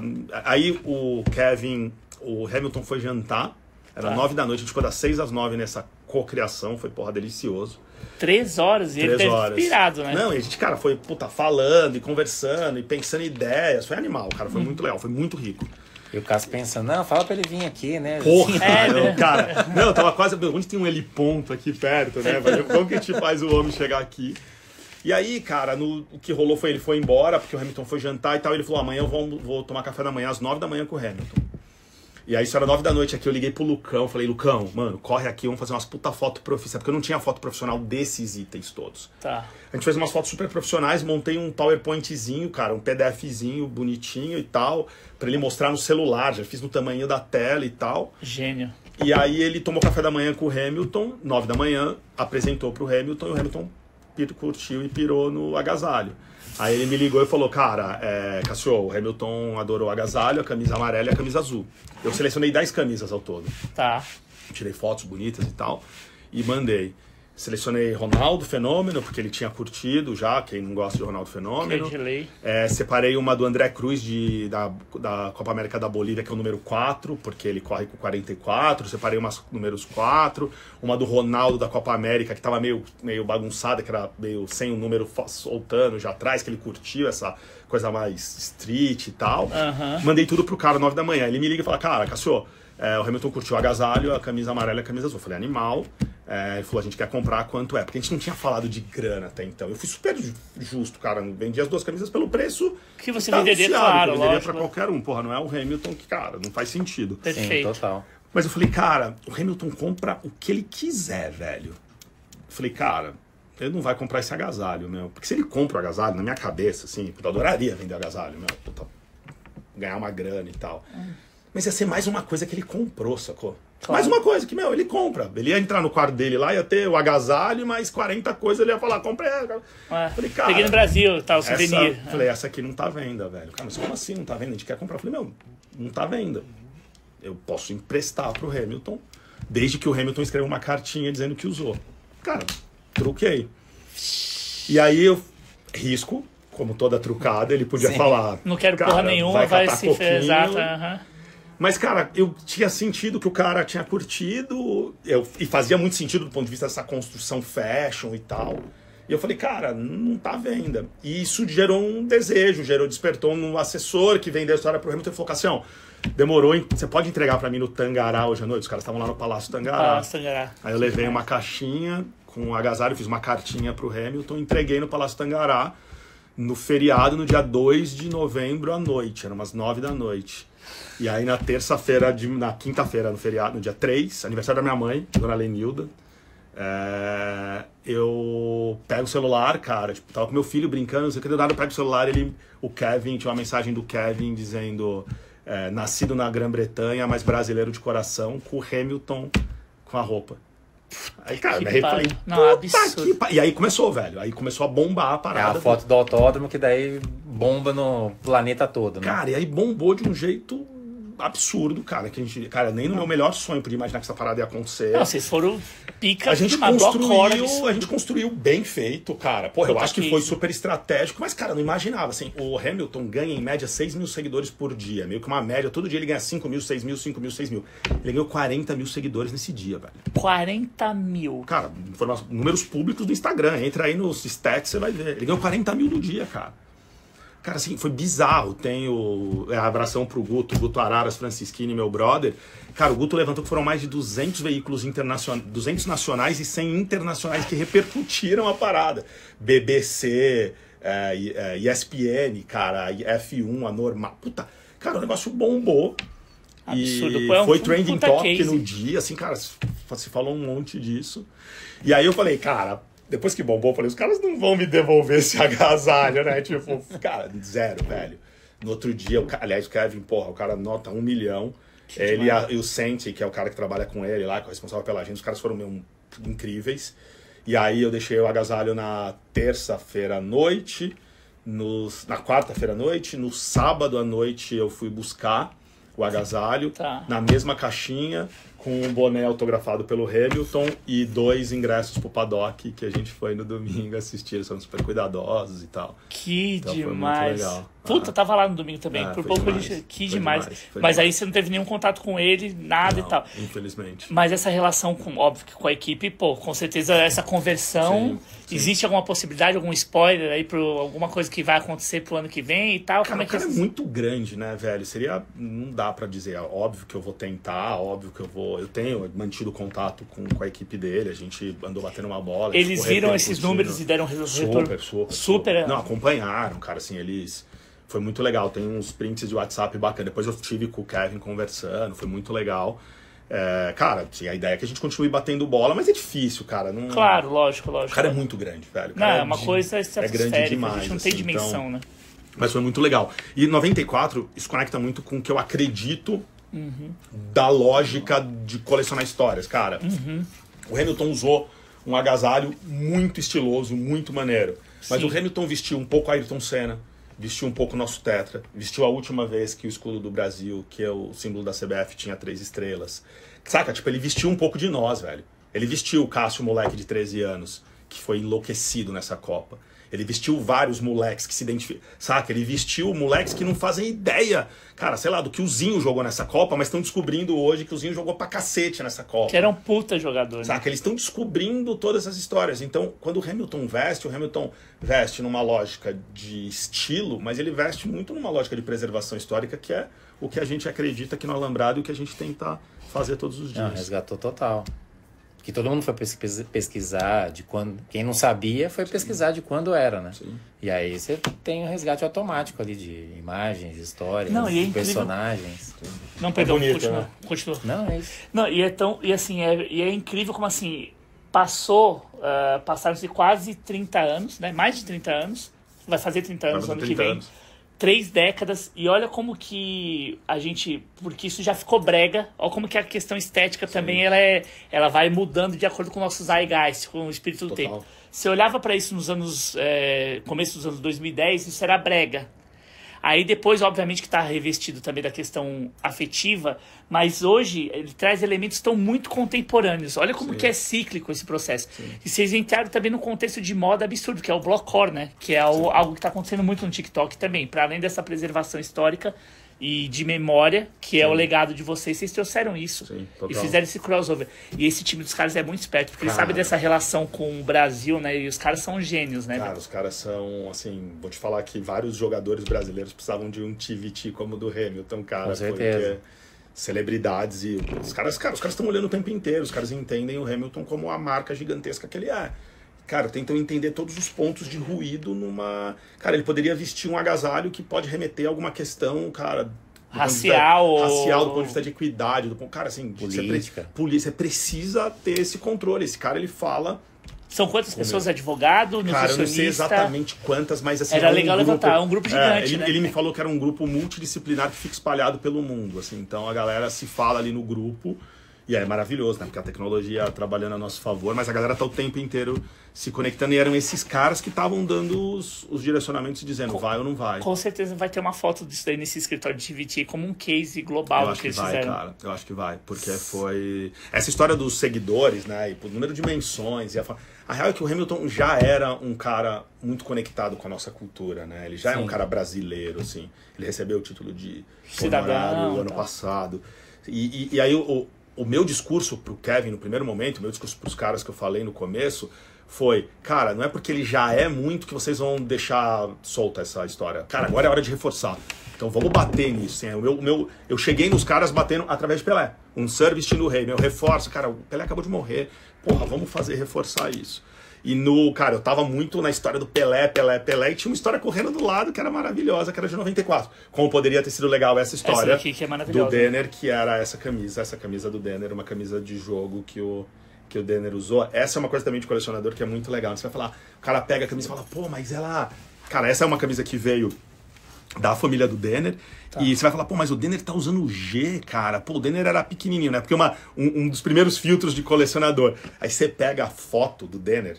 Cara, tem umas fotos do Denner que tem 40 centímetros de camisa fora do calção dele. assim. Sobrando. A manga tá aqui, né? Exatamente, assim. Era um size fits all, não tinha essa coisa de alinhar e, e cara, e provavelmente a portuguesa a Delerba entregava um monte de camisa G, porque Não, a- G é o que serve em todo mundo. A gola ficava sambando na É. cabeça. É, Não, tem essa uma imagem dele foto- de moleque, né? Tem uma imagem dele com essa camisa que é maravilhosa. Cara, essa é uma camisa, pô, tá inteira pintada. Camisa é maravilhosa, uma camisa 100% usada em jogo. Mas, cara, você tem um pedação de tecido, assim, pra fora correndo. Essa camisa é uma das, Ah, das de lindas da 94 coleção. mesmo, da seleção brasileira, você vê as fotos do, do Márcio Santos, do Aldair, que eram Sim. a zaga, tipo a camisa já mais Ajustada. mais ajustada, e o Romário e o Bebeto com aquele negócio gigantesco. Né. E usando por dentro da, da- do calção, Do calção, então que era outra- negócio grandão aqui. Tipo, É, ficava bufante é, e tal. ficava bufante. Deixa eu te fazer uma pergunta antes da gente continuar aqui. Primeiro que o Estado tá absurdo, né? De Não. conservação, que é um dos critérios Sim, que ele estabelece. sim. Todas aqui, de uma maneira geral, obviamente, tirando camisas que já são quase que de tempos imemoriais, Sim.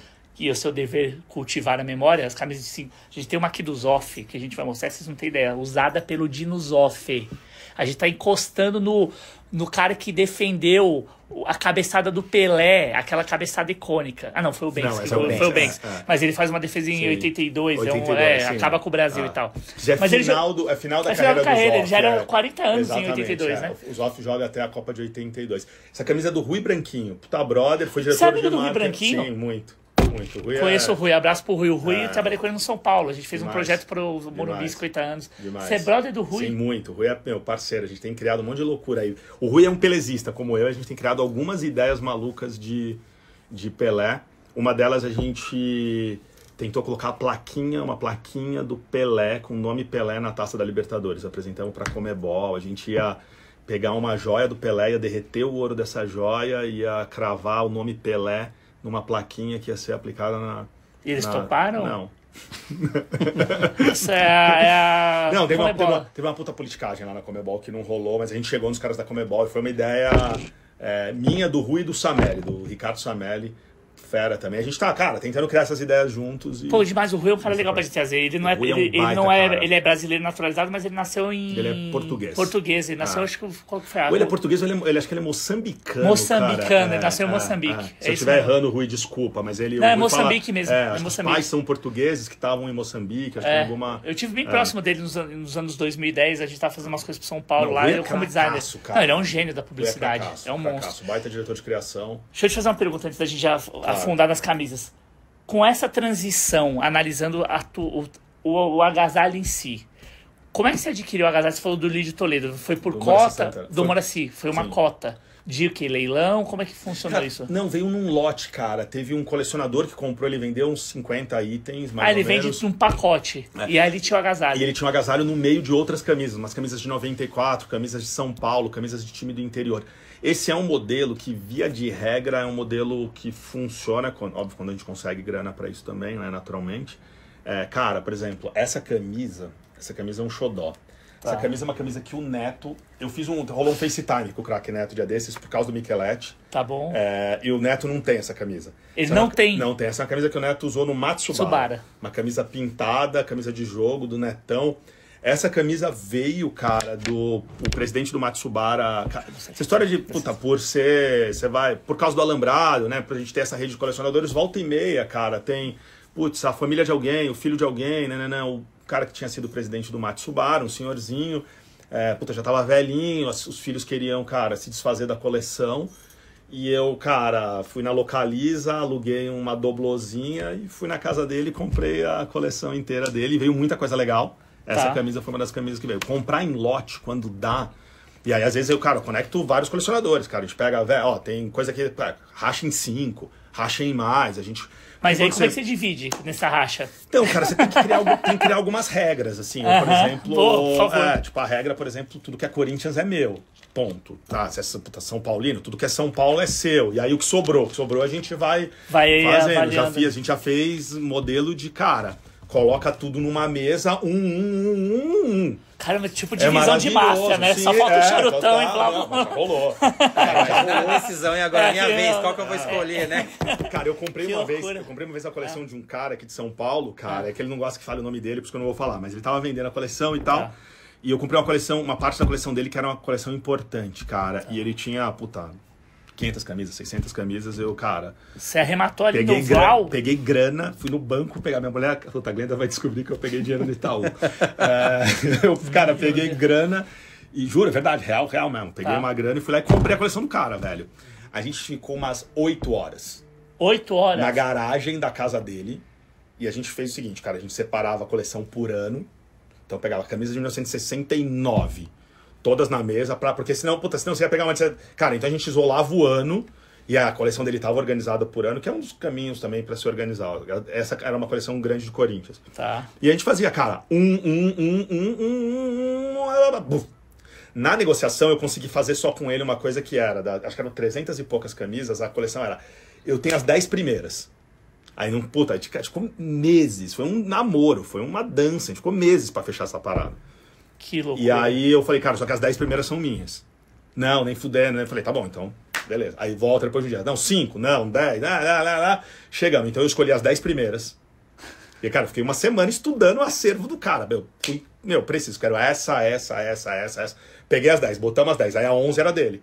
A 12 era minha, a 13 era dele, a 14 era minha. Aqui, sacou? E a gente foi fazendo por ano. É uma das formas. E é um dos modelos que, quando você consegue, Tá. cara, não é fácil. Dá pra você dar um cheiro aproximado de quanto que foi isso? Sem Foi- te não, expor, foi porque grana, a foi gente. uma grana, foi uma grana. Foi uma grana. Tive que alugar uma. Tive que pegar uma grana no, no Itaú. Minha mulher vai me matar quando ela assistir. Então, não, não, não quero que você morra. Não Você tem... estarei. Não, esse vídeo não vai, ser, não vai estar nas minhas redes sociais. Não contem com a minha divulgação. Não contem com a minha divulgação. Tranquilo. É que a gente gosta de conteúdo. trazer o valor, porque assim, óbvio que o valor também tem a intangibilidade. Sim, total. Mas, obviamente, a gente precisa, como a gente metrifica os processos, a gente precisa trazer pra uma concretude, né? Cara, vezes- assim, no- lá no domingo tava rolando, no sábado, no Museu do Futebol, ficou rolando um pouco essa discussão. Cara, assim, o que, que a gente tem hoje de informações públicas, né? A maior venda de uma história, de uma camisa é de 44 milhões de reais. 44 milhões por uma camisa. Sim, Qual a que é? camisa, a La Mano de Dios, a camisa do, do gol da, da mão de Deus. de Que foi 86. costurado, inclusive tem toda essa história, né? Que eles tiveram que comprar, a Lecoq não forneceu porque o... era muito quente, tem toda uma história em Tem, cima tem dela. uma puta história por trás. E a família depois disse que essa camisa não foi a camisa que o Maradona fez a mão lá, o gol. Quem a, do gol tava com a família. E aí isso deu um super problema, imagina Claro, o comprador né? e tal. Pô, lógico. Então a camisa mais cara que se tem notícia é a camisa da La Mano de Dios, 44 milhões de reais. Na época foi tipo 8 milhões de pounds. Foi numa vendida na casa- Sotheby's. Eu acho que foi na. Christie's, Na cara. Christie, É, casa de leilão é, também acho que foi faz na, isso. Acho que foi na Christie's, mas pode ter sido na Sotheby's, eu não, não sei. Tá.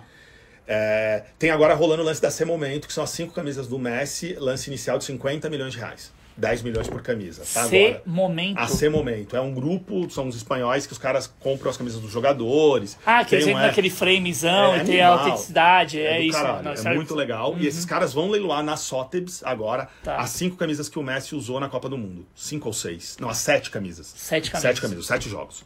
Os, as sete camisas do primeiro tempo do Messi estão, vão entrar Já no estavam leilão. separadas, obviamente já devia ter um contrato com os caras, Já, já o Messi estão. com certeza já devia ter É, amarrado. não, saiu uma claro. foto do Messi com as É, camisas. do- é, exatamente. Não, eles fazem um puta frame, vem luva, vem Não, todo não, um é, cara, é obra- memorabilia. é obra de arte, É, é. sim.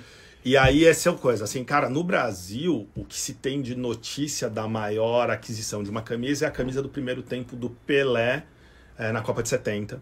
Essa camisa foi arrematada por um cara famoso, ele não gosta muito de falar, mas um cara milionário, que esse, essa camisa está emprestada ao Museu do Futebol por este cara. Tá bom. E essa camisa, ela é uma camisa que parece que contam da ordem de um milhão de reais. Que essa camisa teria sido leiloada. Ah, primeiro tempo da final da É do Copa primeiro de 70. tempo da Copa de 70, que é a camisa do Zagallo, que essa história, aliás, é maravilhosa. O Zagallo entrou, isso contado pelo Zagallo, tá no livro do Andrew O'Donnell, que é do cacete. O Andrew é um cracaço, biografia do Sócrates, fundamental de ler, um jornalista Tá. é, de Edimburgo, apaixonado por Brasil. Ele escreveu a biografia do Sócrates, escreveu a biografia, escreveu um livro também delicioso, que é A Copa que Nunca Viveremos, da- sobre a Copa de 70. Tá. A Copa que Nunca Mais Viveremos, é animal. Ele entrevistou todos os jogadores, do Félix ao Carlos Alberto. Que demais. Do, não, o 11, quem era? O Tostão era 11? Era o 11? Na Copa de falando- 70? Não o Carlos lembro. Era o Alberto? 9. Era o 9. Quem era o 11? O Não era o Riva. Jairzinho? O Jairzinho Riva. 11. Rivelino era 11, Jairzinho 7. Ah, Então é, esse o- sete. é, então era o Riva. Do- Era o Riva. Ele entrevistou todo mundo, do Félix ao Riva. E essa camisa, o Zagallo chega no Pelé antes do jogo e fala: Negão, nunca te pedi nada. Essa camisa você vai me dar. E aí o Pelé tira a camisa e dá pro Zagallo. O Zagallo sai, no, no- dá pra ver na gravação, no jogo, na gravação oficial, no, na transmissão oficial, o Zagallo com a camisa embaixo do braço, assim, é maravilhoso. E essa camisa ia para um leilão também, Christie, Sotheby's, Graham Budge. E esse cara foi lá e arrematou e essa camisa tá emprestada pro Museu do Futebol. É Que a camisa loucura. que tá lá, é a camisa do primeiro tempo de 70. Pô, um milhão? É. Pouco até, né, o valor. Quando você Teoricamente, né? compara, né, cara, Sim. deveria. A gente, infelizmente, não tem essa cultura que os ingleses conseguiram construir, a forma como os argentinos amarraram a história do, do, do Maradona e que estão agora amarrando a história História do, do Messi. do Messi também. É, mas isso é o que a gente tem de número. Cara, no Brasil não dá pra falar num preço de camisa de. Cara, a gente tem.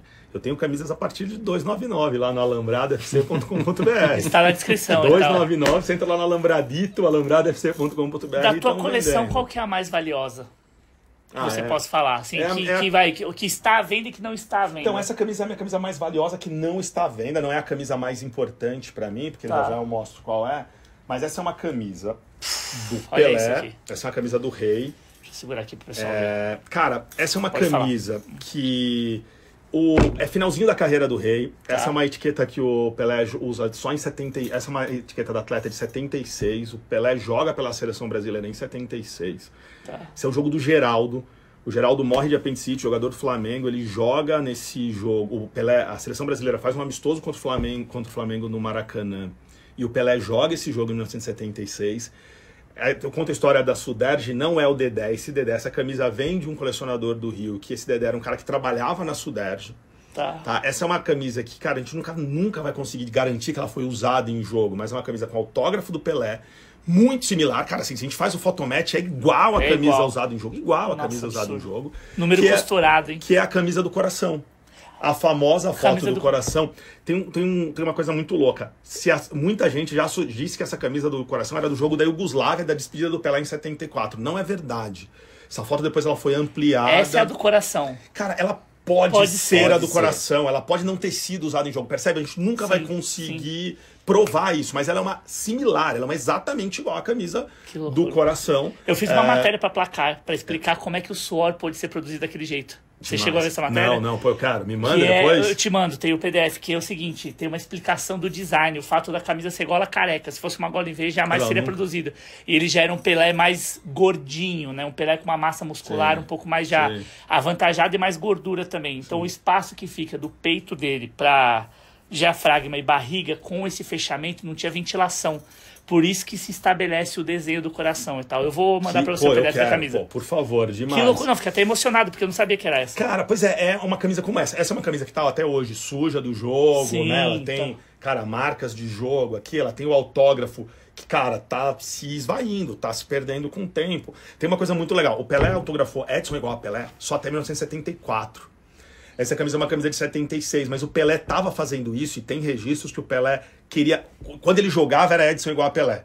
Depois ele. Aqui já tinha nascido a marca Pelé, a marca do Joe Fraga lá, a marca Que é redondona. loginho tal. Mas aqui ele volta a jogar, ele volta a jogar. Esse é um dos. É o, é o- antes do mil, o Pelé joga 1380, são 1282 gols e 1383 partidas. Essa é a partida menos 6 de trás para frente, 1377, portanto. Então, Tá. na partida 1377, se eu não estiver errando nas contas, porque depois desse jogo ele ainda joga pelo Fluminense, que é aquela excursão que ele faz, são dois jogos pelo Fluminense. Ele ainda joga é, mais um jogo pelo, pelo Cosmos, que é um jogo de class, All-Star Cosmos Classic do Cosmos. Tá. Ele joga o, a partida do Neto, a partida de 50 anos de 1990, que o Neto. E teve uma do Flamengo também, que ele jogou quando teve enchente no Rio, né? Isso daí não conta. Mas isso pela seleção você tá falando. É, né? isso Ah, pela tá. seleção, mas ele joga. Exatamente, mas isso é um pouco antes. Flamengo, acho que ele joga 70 e. Não, é 80 já. 80 e pouco já. Ele joga depois pelo É, Flamengo? joga pelo Zico, que tem até no YouTube ele, que ele dá um voleio absurdo. Ah, é verdade. Então, que domina- então é depois, exatamente, é depois. Tô contando sim nesse jogo. Nos 1380 jogos, eu tô contando inclusive esse E jogo. esse jogo também, né? Esse jogo do Flamengo. Cara, isso Essa é camisa é, é demais, né? Então, mas e preço? Qual que seria a mais valiosa? ah, essa. Do que você pode dizer? Essa é a mais Quanto que valiosa. va- vale essa camisa? Cara, não dá pra dizer, velho. Não tem um valor assim que a gente consiga trazer pra realidade? Só um cheiro, vai. Se você fosse comprar, até quanto você pagaria? Vai, tá, vou mudar a pergunta. Cara, é que eu gosto de provar- é porque o pessoal gosta, tá? Eu não quero também ficar te constrangendo Não, imagina, pelo amor de Deus, Não. meu. Pelo amor de Deus, zero constrangimento. Cara, é que é difícil demais, assim. Cara, eu vou te falar, essa camisa não tem valor, velho. Eu, te- Tipo, eu- sei lá, 50 pau, Nem a pau. 60, Não, 80, Não. 100 pau, não. 200 pau. Começamos a conversar. Tá vendo? Então, pô, É. você, Ah, duzentinho, um apezinho, difícil. Não, eu, eu acho que vale. Cara, eu, eu, eu te, acho eu que te diria vale. que ela vale muito mais. É, então. Não, sim, é eu- eu também dizer Eu acho. diria que ela vale muito mais. O ponto só de quanto ela vale é que é o quanto, cara. É o quanto 200, porra, 200 mil reais vai fazer muita diferença na minha vida, sacou? Eu acho que esse que é o ponto aqui, cara. Eu adoraria não precisar de grana pra dizer, cara, não vai sair por preço nenhum e. é, cara, é difícil de falar de, de preço, assim. é- Claro, Até lógico. por não. conta das variações, né? Tipo, de lá cara. tecido a aquela camisa, É. não tecido, entendeu? Cê- Essa, essa camisa não tem, essa camisa não tem preço porque a E olha o história tamanho. dela. não, é, exato. Porque a história dela é um negócio. O Pelé tinha 1,78, né? E, É, 1,78m. é. E, e essa camisa, essa, cara, essa foto, puta, vale muito Não, não era um, um 74? Acho que é uma coisa 178, não é? 174? Eu acho que é um 74. Acho, tá? tá, acho. posso tá. De ter visto. Porque eu acho que na época a gente fez o levantamento de peso que ele tinha na Sim, época e tal. sim. Acho que é um 74, sim. porque até que diz que é a medida de corpo dele, quando você tinha aqueles estudos todos Sim. dos livros de Pelé, o fato dos olhos serem saltados, ele tinha visão periférica, que A era o tamanho ideal, dele. é, porque ele era um cara que poderia correr, mas ele não era tão alto ao ponto de ficar desengostado, porque ele tinha aquele eixo dele Sim. de. Que falava muito isso, era o Armando Nogueira, né? Sim. Ele tem até um texto que ele fala desse. Como que é? O, o eixo de, de gravidade do Pelé e do Romário. Ele fazia umas, uns textos, eu adorava também. A gente é muito parecido nessas leituras. Mas você tem muito mais conhecimento do que eu. Imagina, imagina. Então, vamos lá. Esse agasalho, antes e depois disso que você construiu. Porque, pô, o que você construiu aqui foi um puta case. E parabéns pra caramba. Um puta certeza, case absurdo de, de comunicação, de branding, de, né, de moda, de rede social. Se for juntar todos os itens ali de uma mandala que você preencheu, puta mérito. Quanto que vale esse agasalho antes, quando você adquiriu? Você pegou num lote. Mas no lote dá meio pra saber, né? Sim. Onde a gente vai chegar. E quanto que ele vale hoje?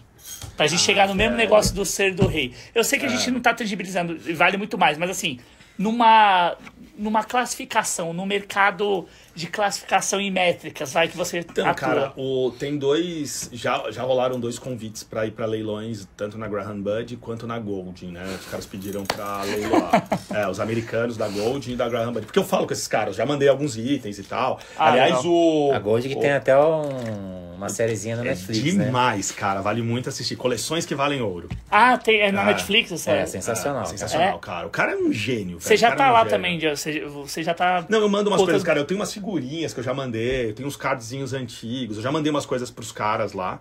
Tá. E camisa, pra ser sincero, na Golding, cara, não tem tanta cultura. É muito americano, né? Então não tem. Eu acho que tem alguns brasileiros que já estão comprando, estão entrando e tal, então tem rolado, rolado algumas coisas de, de futebol. Eu bato bola com esses caras e tenho tentado ter umas conversas, e nessas últimas semanas, de novo, por causa da licença paternidade, maravilhoso, que eu consegui dedicar tempo pra caramba pra isso. A licença dedi- paternidade. Eu é trabalhei uma pra cacete. Seus filhos vão crescer. Meu pai não, não. Não. ligava pra mim. É, não, Só- papai, papai é pre... a minha, mulher, cara, Tô brincando, é, não, não, imagina. pô, não, não, não, é verdade, porque senão eu me cobro também, não tem problema nenhum. Não, não quero te trazer essa culpa. Tipo, tra Não, tratar pô, culpa terapia, católica né? do meu pai. É, é. Foi Não, trocado por uma camisa do Pelé.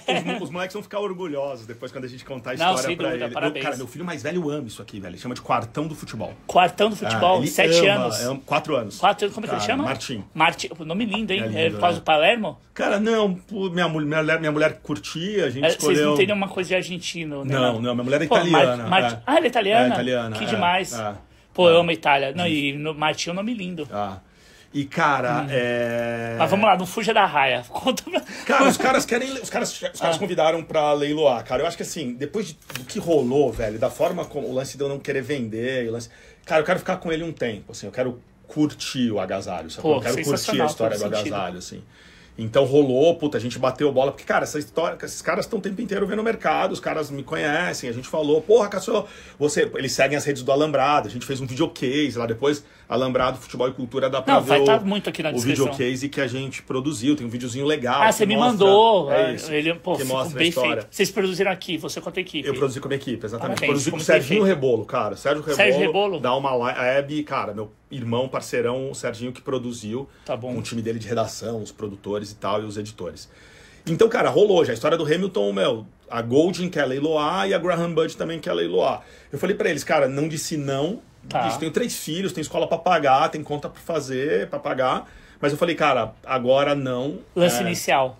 Cara, eles não deram um lance inicial, eles só falaram Só que eles negociando. queriam. Eles falaram, meu, você topa, você tá afim de, de mandar esse item pro nosso leilão.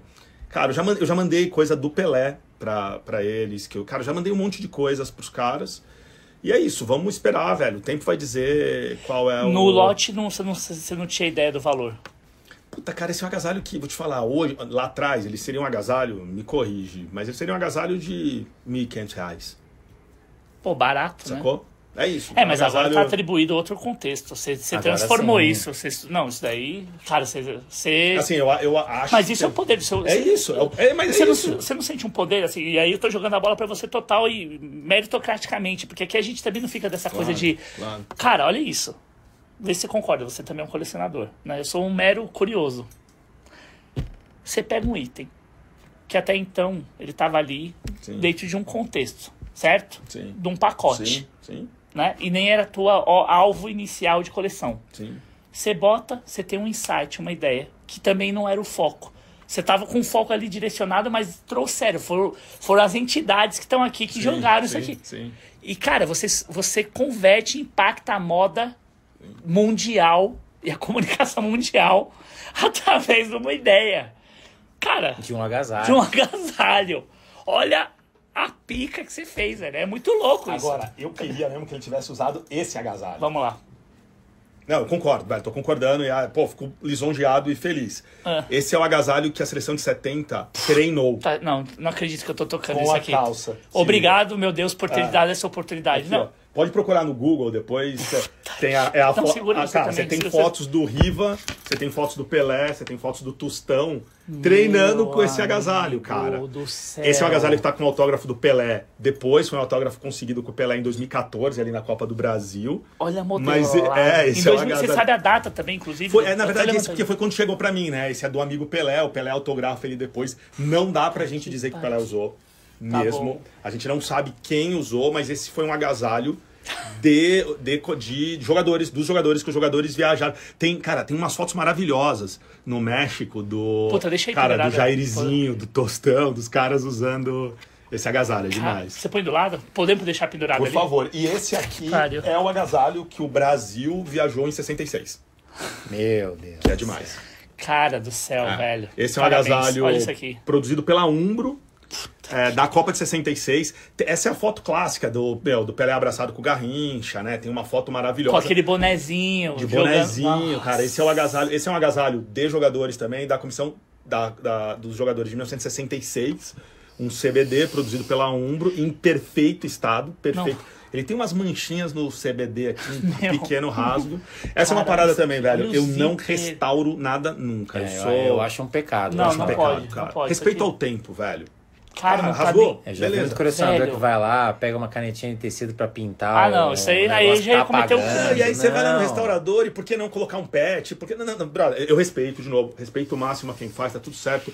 Eu não faço. E eu gosto de preservar e respeitar o tempo. Isso aí é maravilhoso, né? Até porque Ô, depois eu posso a, a fazer uma história foto. Você do, permite Claro, fazer uma claro, foto claro, vestindo ele? Claro, claro. o Não, rasgo, aqui- qualquer coisa. Não, tem uma eles têm um de- de exato. tá rasgado, É. né? Pô, o cara, Claro, o. Pelé encostou na hora Claro. de jantar na cadeira e arrancou um É, pedaço. Ou deu uma corrida e rasgou no, pô, correndo É. no que alambrado. Não, isso aqui- Sentou no ketchup. é, é demais, cara. Isso Então, ketchup é foda. é, é demais. Mano, genial. Você é um monstro, cara. Sou que nada, é isso? velho. Sou nada. Gente que vocês que estão construindo uma coisa. Quer falar de quem? Quer... Ah, vamos falar. Cara, essa você daqui- vai dando a ordem. Mais uma do. Não, Mr. essa aqui pega pra mim. Mais uma Ah, do Mr. Rui daí- Branquinho. Essa do Rui. Isso era do Rui? Essa é do Rui. É do É Rui? do Rui. O Rui, é- cara, a gente tem Não, o Rui é umas apostador coisas. também, né? O cara ganhou. Eu tenho umas histórias com o Rui também, ele me contou. Pô, eu tinha uma O- camisa assim. Não, não, da Itália, né? Dos off. Mas eu tinha uma camisa que tava com esse. É. esse comido aqui no ombro, a camisa do Santos, e ela veio toda costurada ali. Daí eu, eu consegui, com muito cuidado, tirei toda aquela costura de linha que tinham feito. Tinham botado um zigue-zague pra, tipo, ela ficou toda dobrada, assim, pra tampar o furo. daí Eu consegui, com muito cuidado, tirar. E aí ficou nesse aspecto, assim, tipo, toda meio com- esgarçada, comendo. Eu falei assim, mas eu vou deixar assim, porque a camisa, ela tava Ela é assim. cara. Essa é uma camisa. Essa é do Rui, essa é- usada por, Essa pelos é, do, off. essa é do Rui, usada pelo Zoff. O Rui trocou umas mensagens com a, com a Federação Italiana. Tá. É, e essa é uma camisa que deve ser entre 1979 e 1980. Né? Pela, pelo escudo, pelas cores do escudo, pelo desenho da gola. Uma camisa de jogo usada pelos off entre 79 e 80. Meu, ah, parabéns, Ah, Rui. demais, Não. né? Essa E assim, camisa- cara, eu tenho 183, sou goleiro também. Olha a diferença. Óbvio que o tecido já sofreu as ações do tempo, né? Ele deve ter encolhido. Mas olha isso, É cara. demais. Não, é um, é um moletom, cara. É demais. Puta que pariu. Nossa, Maravilhosa Isso, essa e, camisa, e aí é. ele conseguiu quando essa camisa? Ele falou? Cara, tá com ele, na verdade, de um tempo já ele conseguiu também de colecionador. Acho- Eu acho que essa veio de um leilão, alguma coisa assim. ah, ele E tem uma aí- coleção grande, o Ele Rui tem uma também? coleção também. Não, o Rui é um super colecionador, cara. Ah, ele é? uma coleção animal, animal. E aí ele deixou essa camisa, cara, ele veio um dia trazer a coleção e falou: fica aí com você, Cassião, vamos falando aí. Daí tá aqui. Tem- eu tenho umas 4, 5 camisas do Rui que estão aqui na minha coleção. Essa é do Rui também, que é linda. Sensacional. É uma camisa dos anos 70 do San Lourenço. Clube Atlético San Lourenço de Almagro. Cara, eu nem sei que tecido que é esse. É um Ele tecido diferentão. E ó que louco. Parece é um uma lona de feira. Ó o corinho, que é o número, e o corinho, o escudo do São Lourenço, era recortado com o mesmo couro. Não, é cortado no estilete Sim. e feito no Ah, cinzido e- na mão. Isso E é total- costuradinho, cara. Costurado. Ah, Cara, olha isso aqui. essa camisa é maravilhosa. Puta, ó, vamos chamar o Rui. Vou chamar o Rui. Pô, chama o Rui, chama o Rui, cara. Vai ser, Eu- pô, Rui, por favor, você vai ser um piacere te receber. Faz tempo que Grava, fala. com o Rui aqui, cara. Você vem gravar com ele aqui. Então tá combinado, a gente vai fazer com é ele. bem diferente, né? É, esse tecido é bem diferente, né? Eu Cara, cheguei a pegar muito uma absurdo. de 60 e alguma coisa do Benfica, uma de goleiro do Benfica, de quando eles jogaram com o Santos aqui. Demais. E a camisa, a camisa, é, a camisa de goleiro era, um- uma, o material era como se fosse um moletom Sim, hoje em dia. sim. Cara, me fala do teu tempo. Porque Não, tá também- tranquilo, Tá vambora. tranquilo por Tá enquanto? tranquilo, tá tranquilo. Você, vai Se receber tocar, uma eu vou pessoa receber uma aqui. pessoa. Se tocar Então, o, o- o nosso interfone, alarme é o já- interfone. Já sabemos, mas tá tudo em casa. Fechou. Então vamos lá. A gente tem aqui. é, essa é muito legal. Ronaldo, Copa de 94. Que Ronaldo loucura. jogando de 20. Puta, da Umbro com 13 estrelas Sim, aí, né? E o flocado da Umbro, O então. flocadão da Umbro, o Cara, número tá da Umbro. A camisa tá impecável. Essa camisa tá linda. Essa camisa, E essa ele né? usou mesmo. Essa é uma camisa. Cara, não dá pra cravar que ele usou. É uma camisa que viajou com ele, que tava lá e que veio da coleção dele. Veio lá de Bento Ribeiro. Veio de Veio, Bento Ribeiro. veio, e como é que veio. chegou até você? Você sabe Puta, dizer? cara, um primo do cara ganhou, vendeu pro cara e chegou pra mim essa camisa, essa camisa do caralho. Puta que. Você camisa pegou do quando essa camisa? Essa camisa tem uns 4, 5 anos. Isso aqui tá à venda ou essa não? não tá à venda. Essa não tá à venda. Hoje tudo que eu vou mostrar aqui não tá à venda. né? Nada está à venda. Então não adianta vocês crescerem os olhos, só pode é, ver com os olhos e lamber com a testa. É, essa, essa não dá pra vender agora. Não, realmente. Cara, essa não dá pra vender. O Gustavão, que vai nos assistir também, baita colecionador. O Gustavão tem uma coleção. Tá, espeta- Ele tem uma dessa do Ronaldo também. tá bom. É, o Gustavo tem uma coleção incrível de Ronaldo, cara. Um negócio absurdo. Ele tem. Ele é especialista em Ele é Ronaldo? especialista em Ronaldo. Ninguém tem uma coleção mais legal que Ronaldo do que ele. E ele é aqui de São Paulo? Ele é não? aqui de São Paulo, um baita cara. Pô, faz a ponte, brother. Gustavo. Queremos você. Essa camisa é dele. Caraca, jogo da cada- Paz, primeiro jogo... da Paz que é feito Ronaldo e Zidane e é só do homem. Puta que pariu. Essa camisa é demais, E como é que você sabe a dele. história de como ele adquire? Puta, não. cara, não sei, meu. Essa eu não sei. A gente pergunta depois pra ele. Sim. Não, e olha isso, tá Ah. até. Meu, Essa camisa parece que o. Se eu se tiver dando, falando coisa que não deveria aqui, depois ele briga comigo. Parece que ele teve com o Ronaldo, ele tinha feito alguma coisa com o Ronaldo, o Ronaldo queria comprar essa camisa, porque tipo, o Ronaldo não tem. E essa é uma coisa bem comum, tá? Assim, puta, cara, o jogador se desfez. Não É, não tem mais. esse apego, essa É visão. isso. né? E o Ronaldo queria comprar de volta essa camisa. Não, a camisa tá, cara, marca de jogo. Marca de jogo, de A coisa puxão. de- Coisa, soltando aí. É, porque isso é aquele transfer que é feito na hora. Ronaldo, É, a camisa é. Transfer Não, essa camisa que ia aqui ser é- usada naquele jogo. Então Exato, tem- deve ser um templatezão Essa- que essa eles pegaram camisa- com a Nike Sim, e fizeram ali. Hum. total. Aqui a gente tem uma Inter de Milão do Ronaldo. Ronaldo jogando de 10. Não, de 10 é aquela do Cristo, né? Essa essa época é ali que é do drible, essa, não é isso? Essa camisa é demais, cara. Essa não é do drible contra a Lazio? Que ele faz ali contra a Supercopa da Itália? ou Não é sei, Copa da UEFA, da UEFA que, ele- que é aquela drible icônico da pedalada que virou clipe, Tô tentando virou lembrar. comercial? Eu também não vou lembrar, só Não sei. você sabe, Viralinha? Não sei. Sei Puta, ou é- essa aqui ele tentou comprar de volta. Tentou, cara. Ele vai contar pra você, você não sabe muitos Não, detalhes. eu- eu sei que essa história já rolou, ele conta pra você. Fechado. Cara, essa camisa o Ronaldo não tem. Essa camisa, na verdade, ninguém tem. Isso aqui não era uma camisa com produção.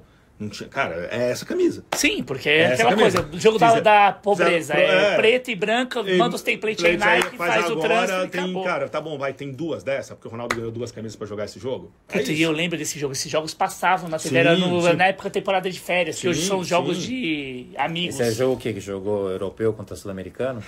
Cara, era Seleção time- da FIFA, não Acho era? que era time do Ronaldo contra o time do Zidane. É, era eu isso. acho que era isso. Era tipo amigos do Ronaldo com amigos do Zidane pela paz. Era uma coisa assim. Aí tinha um que ele O- jogou com o Batistuta junto. Puta, eu tenho que É, recuperar. é, que Tem uma que ele levou o Lembrar. Diego e o Robinho. Quando o Diego e o Robinho estavam surgindo, eles Pode foram ser, pra lá é. e jogaram. Então, Gustavo vai jogos contar assim, no- né? Sul-americanos contra... Contra europeus, tinha contra essa mistura. europeus. Ele vai contar. Essa camisa tem uma história muito legal. Essa camisa do Amarildo pela Fiorentina de 68. E por algum motivo, cara. Meu Deus. Não sei se a gente vai conseguir mostrar no detalhe. Arrancaram o número da camisa. Você vê claramente É verdade, que descosturaram o número da camisa. Por quê? Que essa é uma das coisas também loucas e divertidas. Tem a história do cortar a etiqueta porque, meu, Puta, coçava. coçava. Então. Cara, alguém arrancou. Sei lá, o cara não tinha o valor da camisa do Amarildo, que era a camisa do Amarildo. Em 68. É, a gente... Número 5, ó, número de alfaiataria, que nem você falou. Eu não sei quando que a gente tava conversando que o Tony Cross tava reclamando das camisas da... que tinha botões, né? Da... É, do Real Madrid, Do não Real gosta Madrid. nem Ele com não a gostava dos bola. incomodava, incomodava, não, não, não. incomoda.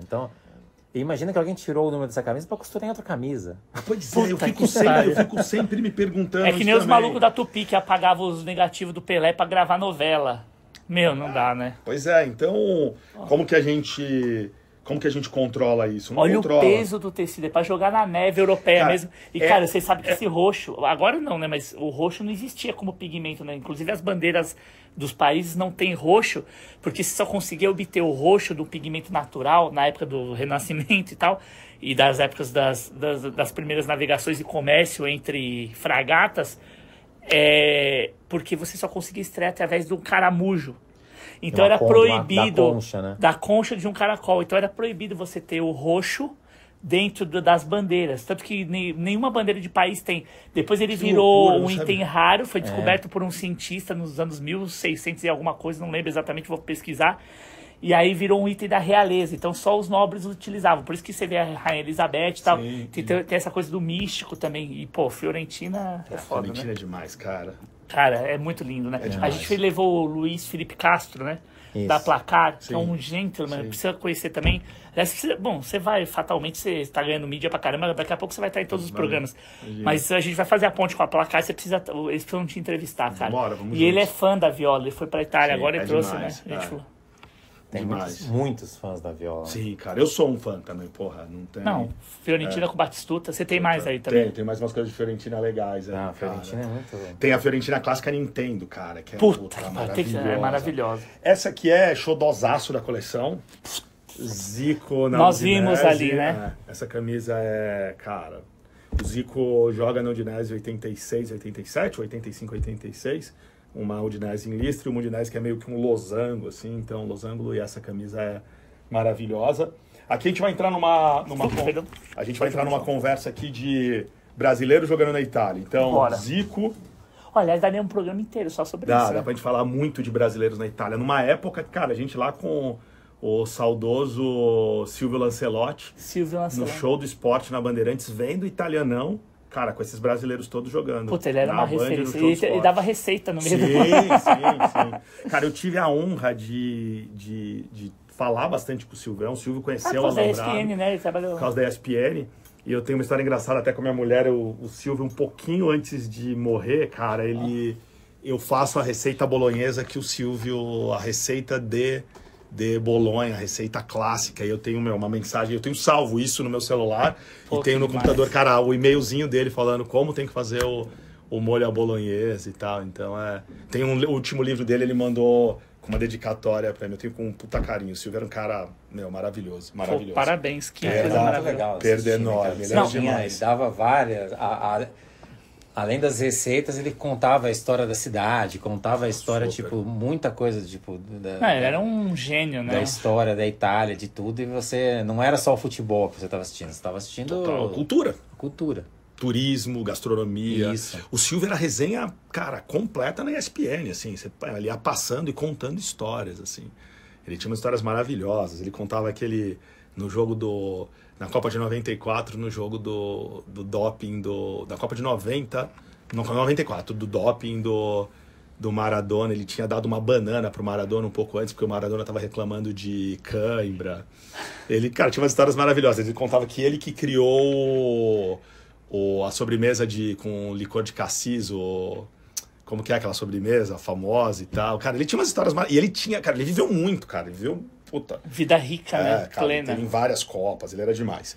Careca, Antônio. NR. Puta Tinha um cara jogando do lado dele, o 10, que parece que jogava bola também nessa época. Ah, um rapazinho É, ra- razoável ali, né? é. Canhoto. Exatamente. Cara, esse tom dessa camisa, É esse tom de azul que eles conseguiam. E ela é um mais compridona. Mais ela, compridona. Você vê mesmo nas fotos que a, essa NR ela era uma camisa a mais. Que puta, vários times ao longo da história foram, foram reproduzindo esse modelo. Então quando a camisa soltava, ela ficava mais caidona. Caidona, era- né? Não, que maravilhoso. E Como aí- mas o próprio tecido ela também vai com o tempo. É, ele vai Super. cedendo, né? E é engraçado, né? Que você tem aquele tecido mais sintético que parece que ele. O contrário, de mais de algodão que ele diminui, e esse mais sintético que parece que ele cede mais, É. né? Acho que.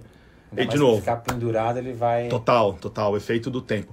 Para algumas camisas, tipo essa camisa do Pelé, é, a gente tem tentado, eu, o Lucas, a gente tem tentado deixar ela voltar um pouquinho os, os fios na mesa. Então a gente tira ela do cabide.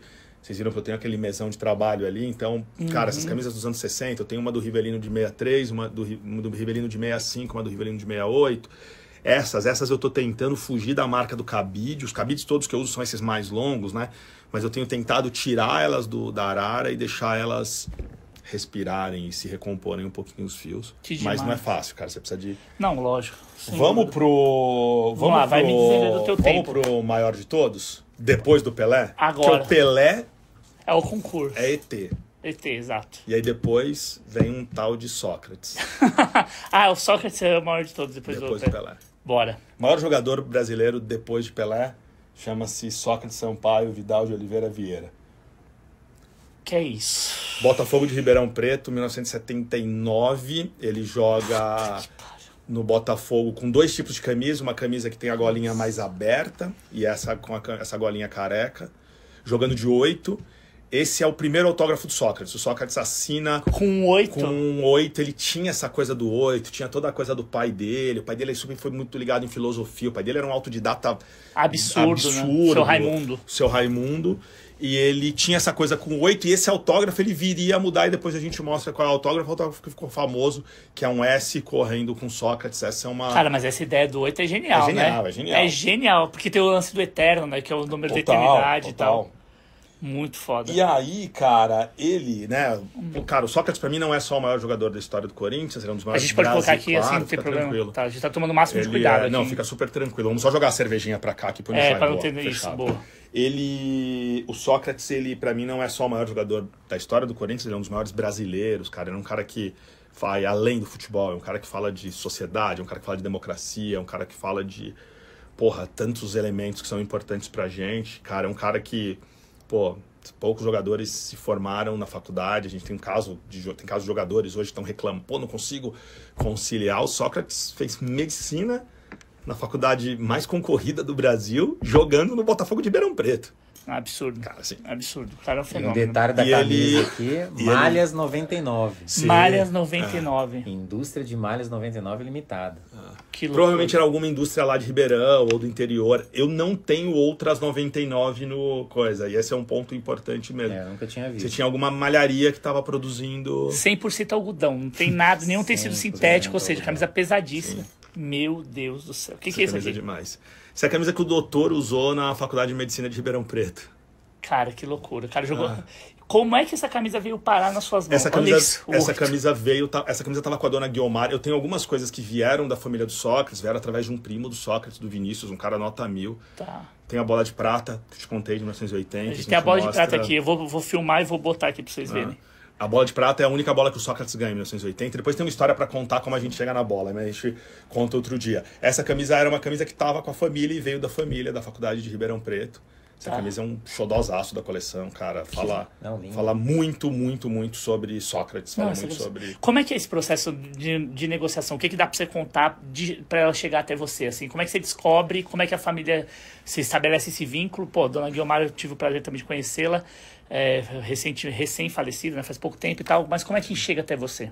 Cara, é difícil falar Você não lembra exatamente. Não, essa, por exemplo, agora foi através de um primo que descobriu o alambrado, cara. Foi cara o primo, foi. descobriu, e aí ele tinha no acervo, e aí ele negocia, você É isso, compra. aí você vai negociando, cara. Você vai negociando e vai tentando comprar, vai tentando criar um modelo, vai tentando comprar mais, comprar menos. Vai criando uma relação. Um ponto importante, isso aconteceu com a família do Sócrates. Tem uma cartinha do Vinícius ali que é super bonitinha, que é. Chegou um momento que, cara, eles iam descobrindo coisas e me ligavam e falavam, cara, queremos que fique com você. Hoje eu tenho uns 50 itens do Sócrates. Caramba. Entre camisa, livro autografado por ele, medalha, chuteira, troféu.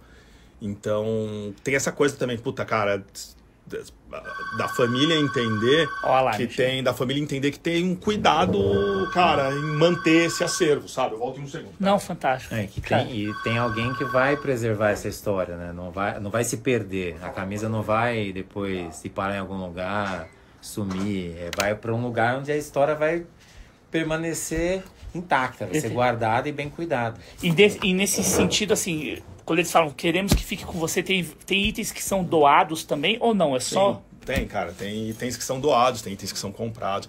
Aliás, ultimamente eu tenho ganhado coisas, coisas têm sido doadas, porque as pessoas entendem esse cuidado e esse carinho mesmo, assim, né, cara? Então. Preservar a história. né? É, é. Tem. Pô, o Serginho Paz, cara. O Serginho Paz tinha uma coleção enorme, faltavam vários itens de placar pra mim ainda. Ele me doou uma coleção gigante de placar e depois eu redoei o que eu já tinha repetido. Então, é uma forma dessa coisa ir se retroalimentando. Eu queria doar pro Museu do Futebol, mas o Ademir já tinha, então a gente, cara, é, vai construindo. Tem muita coisa que é doada, assim, cara, que, puta. Porque aqui a gente tá falando de algumas coisas que sim são muito valiosas monetariamente, mas a gente tá falando de muita coisa aqui que são valiosas do ponto de vista de serem preservadas, que a família gostaria que aquilo fosse preservado e por algum motivo a família, cara, não tem foco nisso. Que loucura. Ou não sabe nem como fazer também. É né? isso. Ó, assim, a gente poderia, como falei aqui desde o começo, eh, ficar aqui 10 horas, 20 horas. A gente vai voltar mais vezes. Acho que, assim, eh, temos um compromisso com o, Caio, com o Cássio pré-assumido, assumido previamente. Você falou pouco hoje, eu falei muito mais do que eu falo normalmente e óbvio... Eu que falei muito, falo pelos cotovelos. Não, a gente adorou aqui. e é tem você que tem que a falar. é você. É você, né? A gente tem que falar menos. O que, que você quer atender? Que é rapidão. Enquanto faz as suas considerações, se você quiser fazer uma última pergunta para ele também, pra gente fechar, mas com certeza a gente vai voltar nesse lugar, porque esse lugar tem muito a ver e faz muito sentido com o que a gente tá fazendo. Ah, Só comentando aqui que a, a camisa da Faculdade de Medicina da Marcas Oli- Olimpíadas. Sim. Olimpíadas. Sim, Olimpíadas vestiu bastante gente ali nos anos É? 60 e 70. É. Eu ia te perguntar quando você estava falando da coleção do placar lá no começo, é, se você tinha todas as placares. Tenho, tenho Todas, todas, todas as todas, edições. todas. Desde 1900, a primeira placar é em 70, tem o número zero com a medalhinha do Pelé. Eu tenho essa medalhinha do Pelé, que é muito legal. E aí a gente tem a placar desde 1970 até. Cara, eu dei nos últimos meses ali, tipo, dar essa volta agora, eu dei uma perdida, tô até recuperando essas últimas agora na transição da placar, mas eu tenho todas as, as edições de placar desde 1970. Que legal. Bom, E é fundamental, é material fundamental de pesquisa. Bom, a gente gosta de cumprir o que a gente eh, prometeu. Assim, o que eu posso te falar, assim, da minha parte, estou até emocionado. Faz todo sentido o que a gente está fazendo. Ah, deixei o Vira lá e fazer a última. Obrigado, só isso que a gente Obrigado, pode falar para você. Quais são as suas considerações finais? O espaço é todo seu. O que, que você quer divulgar? O que, que você tem de novidade que você quer soltar para o futuro? A gente vai deixar as redes todas do Cássio aqui na descrição. Você que está vendo ah, esse trabalho dele, que é magnífico, entra no site, pesquisa, compartilha, fortaleça esse tipo de trabalho que é muito valoroso para a nossa cultura, que transcende a questão do futebol aqui. Aqui a gente está falando realmente de, de preservação, de cultivar a história de uma maneira muito bonita, muito proprietária, é uma coisa de legado e que emociona quem consegue ter essa, essa percepção e, e- perceber esse valor. Então, obrigado novamente por nos receber tão bem aqui. E vamos deixar as portas abertas. O que você precisar divulgar, o que você quiser, você sabe que você pode contar aqui com Resenha Mágica. E vamos estar conectado para fazer mais coisas aí no futuro. Obrigado, velho. Obrigado. Pô, ficou feliz, lisonjeado com as tuas palavras aí. Obrigado, Vilela. Tamo junto, cara. Eu acho que é. A gente, infelizmente, é um país que, cara, não respeita é, o passado. Então, a gente tem tantas histórias aí de jogadores que hoje estão, cara, passando necessidade, estão jogadores que deixam a sua história se perder. A gente tem arquivos importantes da história do futebol que se perderam, da, no- da telenovela, da teledramaturgia e tudo mais. Eu acho que a gente podia, cara, só parar um pouquinho e pensar que se a gente não conseguir preservar bem o passado, a gente não consegue valorizar o presente que a gente está vivendo e muito pouco construir um futuro bacana. Então, quando eu falo de Pelé, cara, tem uma coisa que me aflige. É, eu morro de medo que amanhã o Martim, meu filho de 4 anos e meio, me pergunte se o Benzema jogou mais que o Pelé. E eu tenho medo, cara, porque isso é Claro. muito factível que aconteça daqui a pouco tempo. A gente não pode esquecer quem foi o Pelé, a gente não pode esquecer quem foi o Sócrates. A gente não pode nunca esquecer um cara que disse, cara, eu não vou pra Fiorentina se a emenda Dante de Oliveira passar. Esse cara sobe, cara, num palco, cara, no viaduto do chá e, cara, conecta o futebol, o futuro da vida dele, uma grana que ele ia ganhar na Itália com o que estava acontecendo no país, cara. A gente tá falando de democracia na essência. A gente tá falando.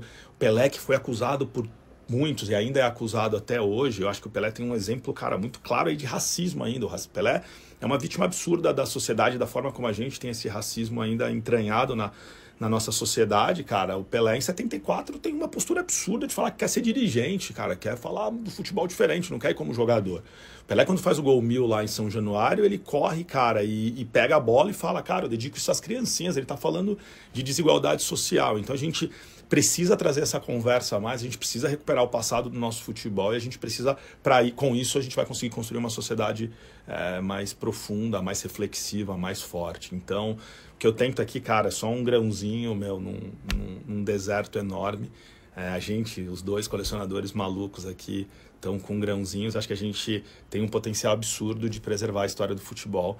E eu acho que a gente pode fazer isso com, de novo, muito respeito, muito cuidado, muita humildade, muita dedicação para um esporte que conecta tanta gente, um esporte que é tão apaixonante. Eu, cara, nunca vou esquecer o dia 6 de dezembro de 1990, a primeira vez que eu entro num estádio de futebol, que eu entro no Pacaembu, Corinthians 2 a 1 cara. O Chico tá até hoje procurando a bola que o Neto bate de falta ali. Aquele menino apaixonado, a paixão daquele menino vai continuar sempre nesse tipo de coisa que eu tô tentando fazer. Então acho que é, é isso, velho. Vamos embora construir a história do futebol passa por o futuro do futebol passa por reviver muito do passado.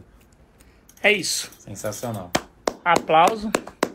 Obrigado você que ficou com a gente até agora. Não se esqueça de a mágica, não esqueça de dar seu like e compartilhar. A gente vai voltar com muito mais em breve. Bate do Mago, Piacere.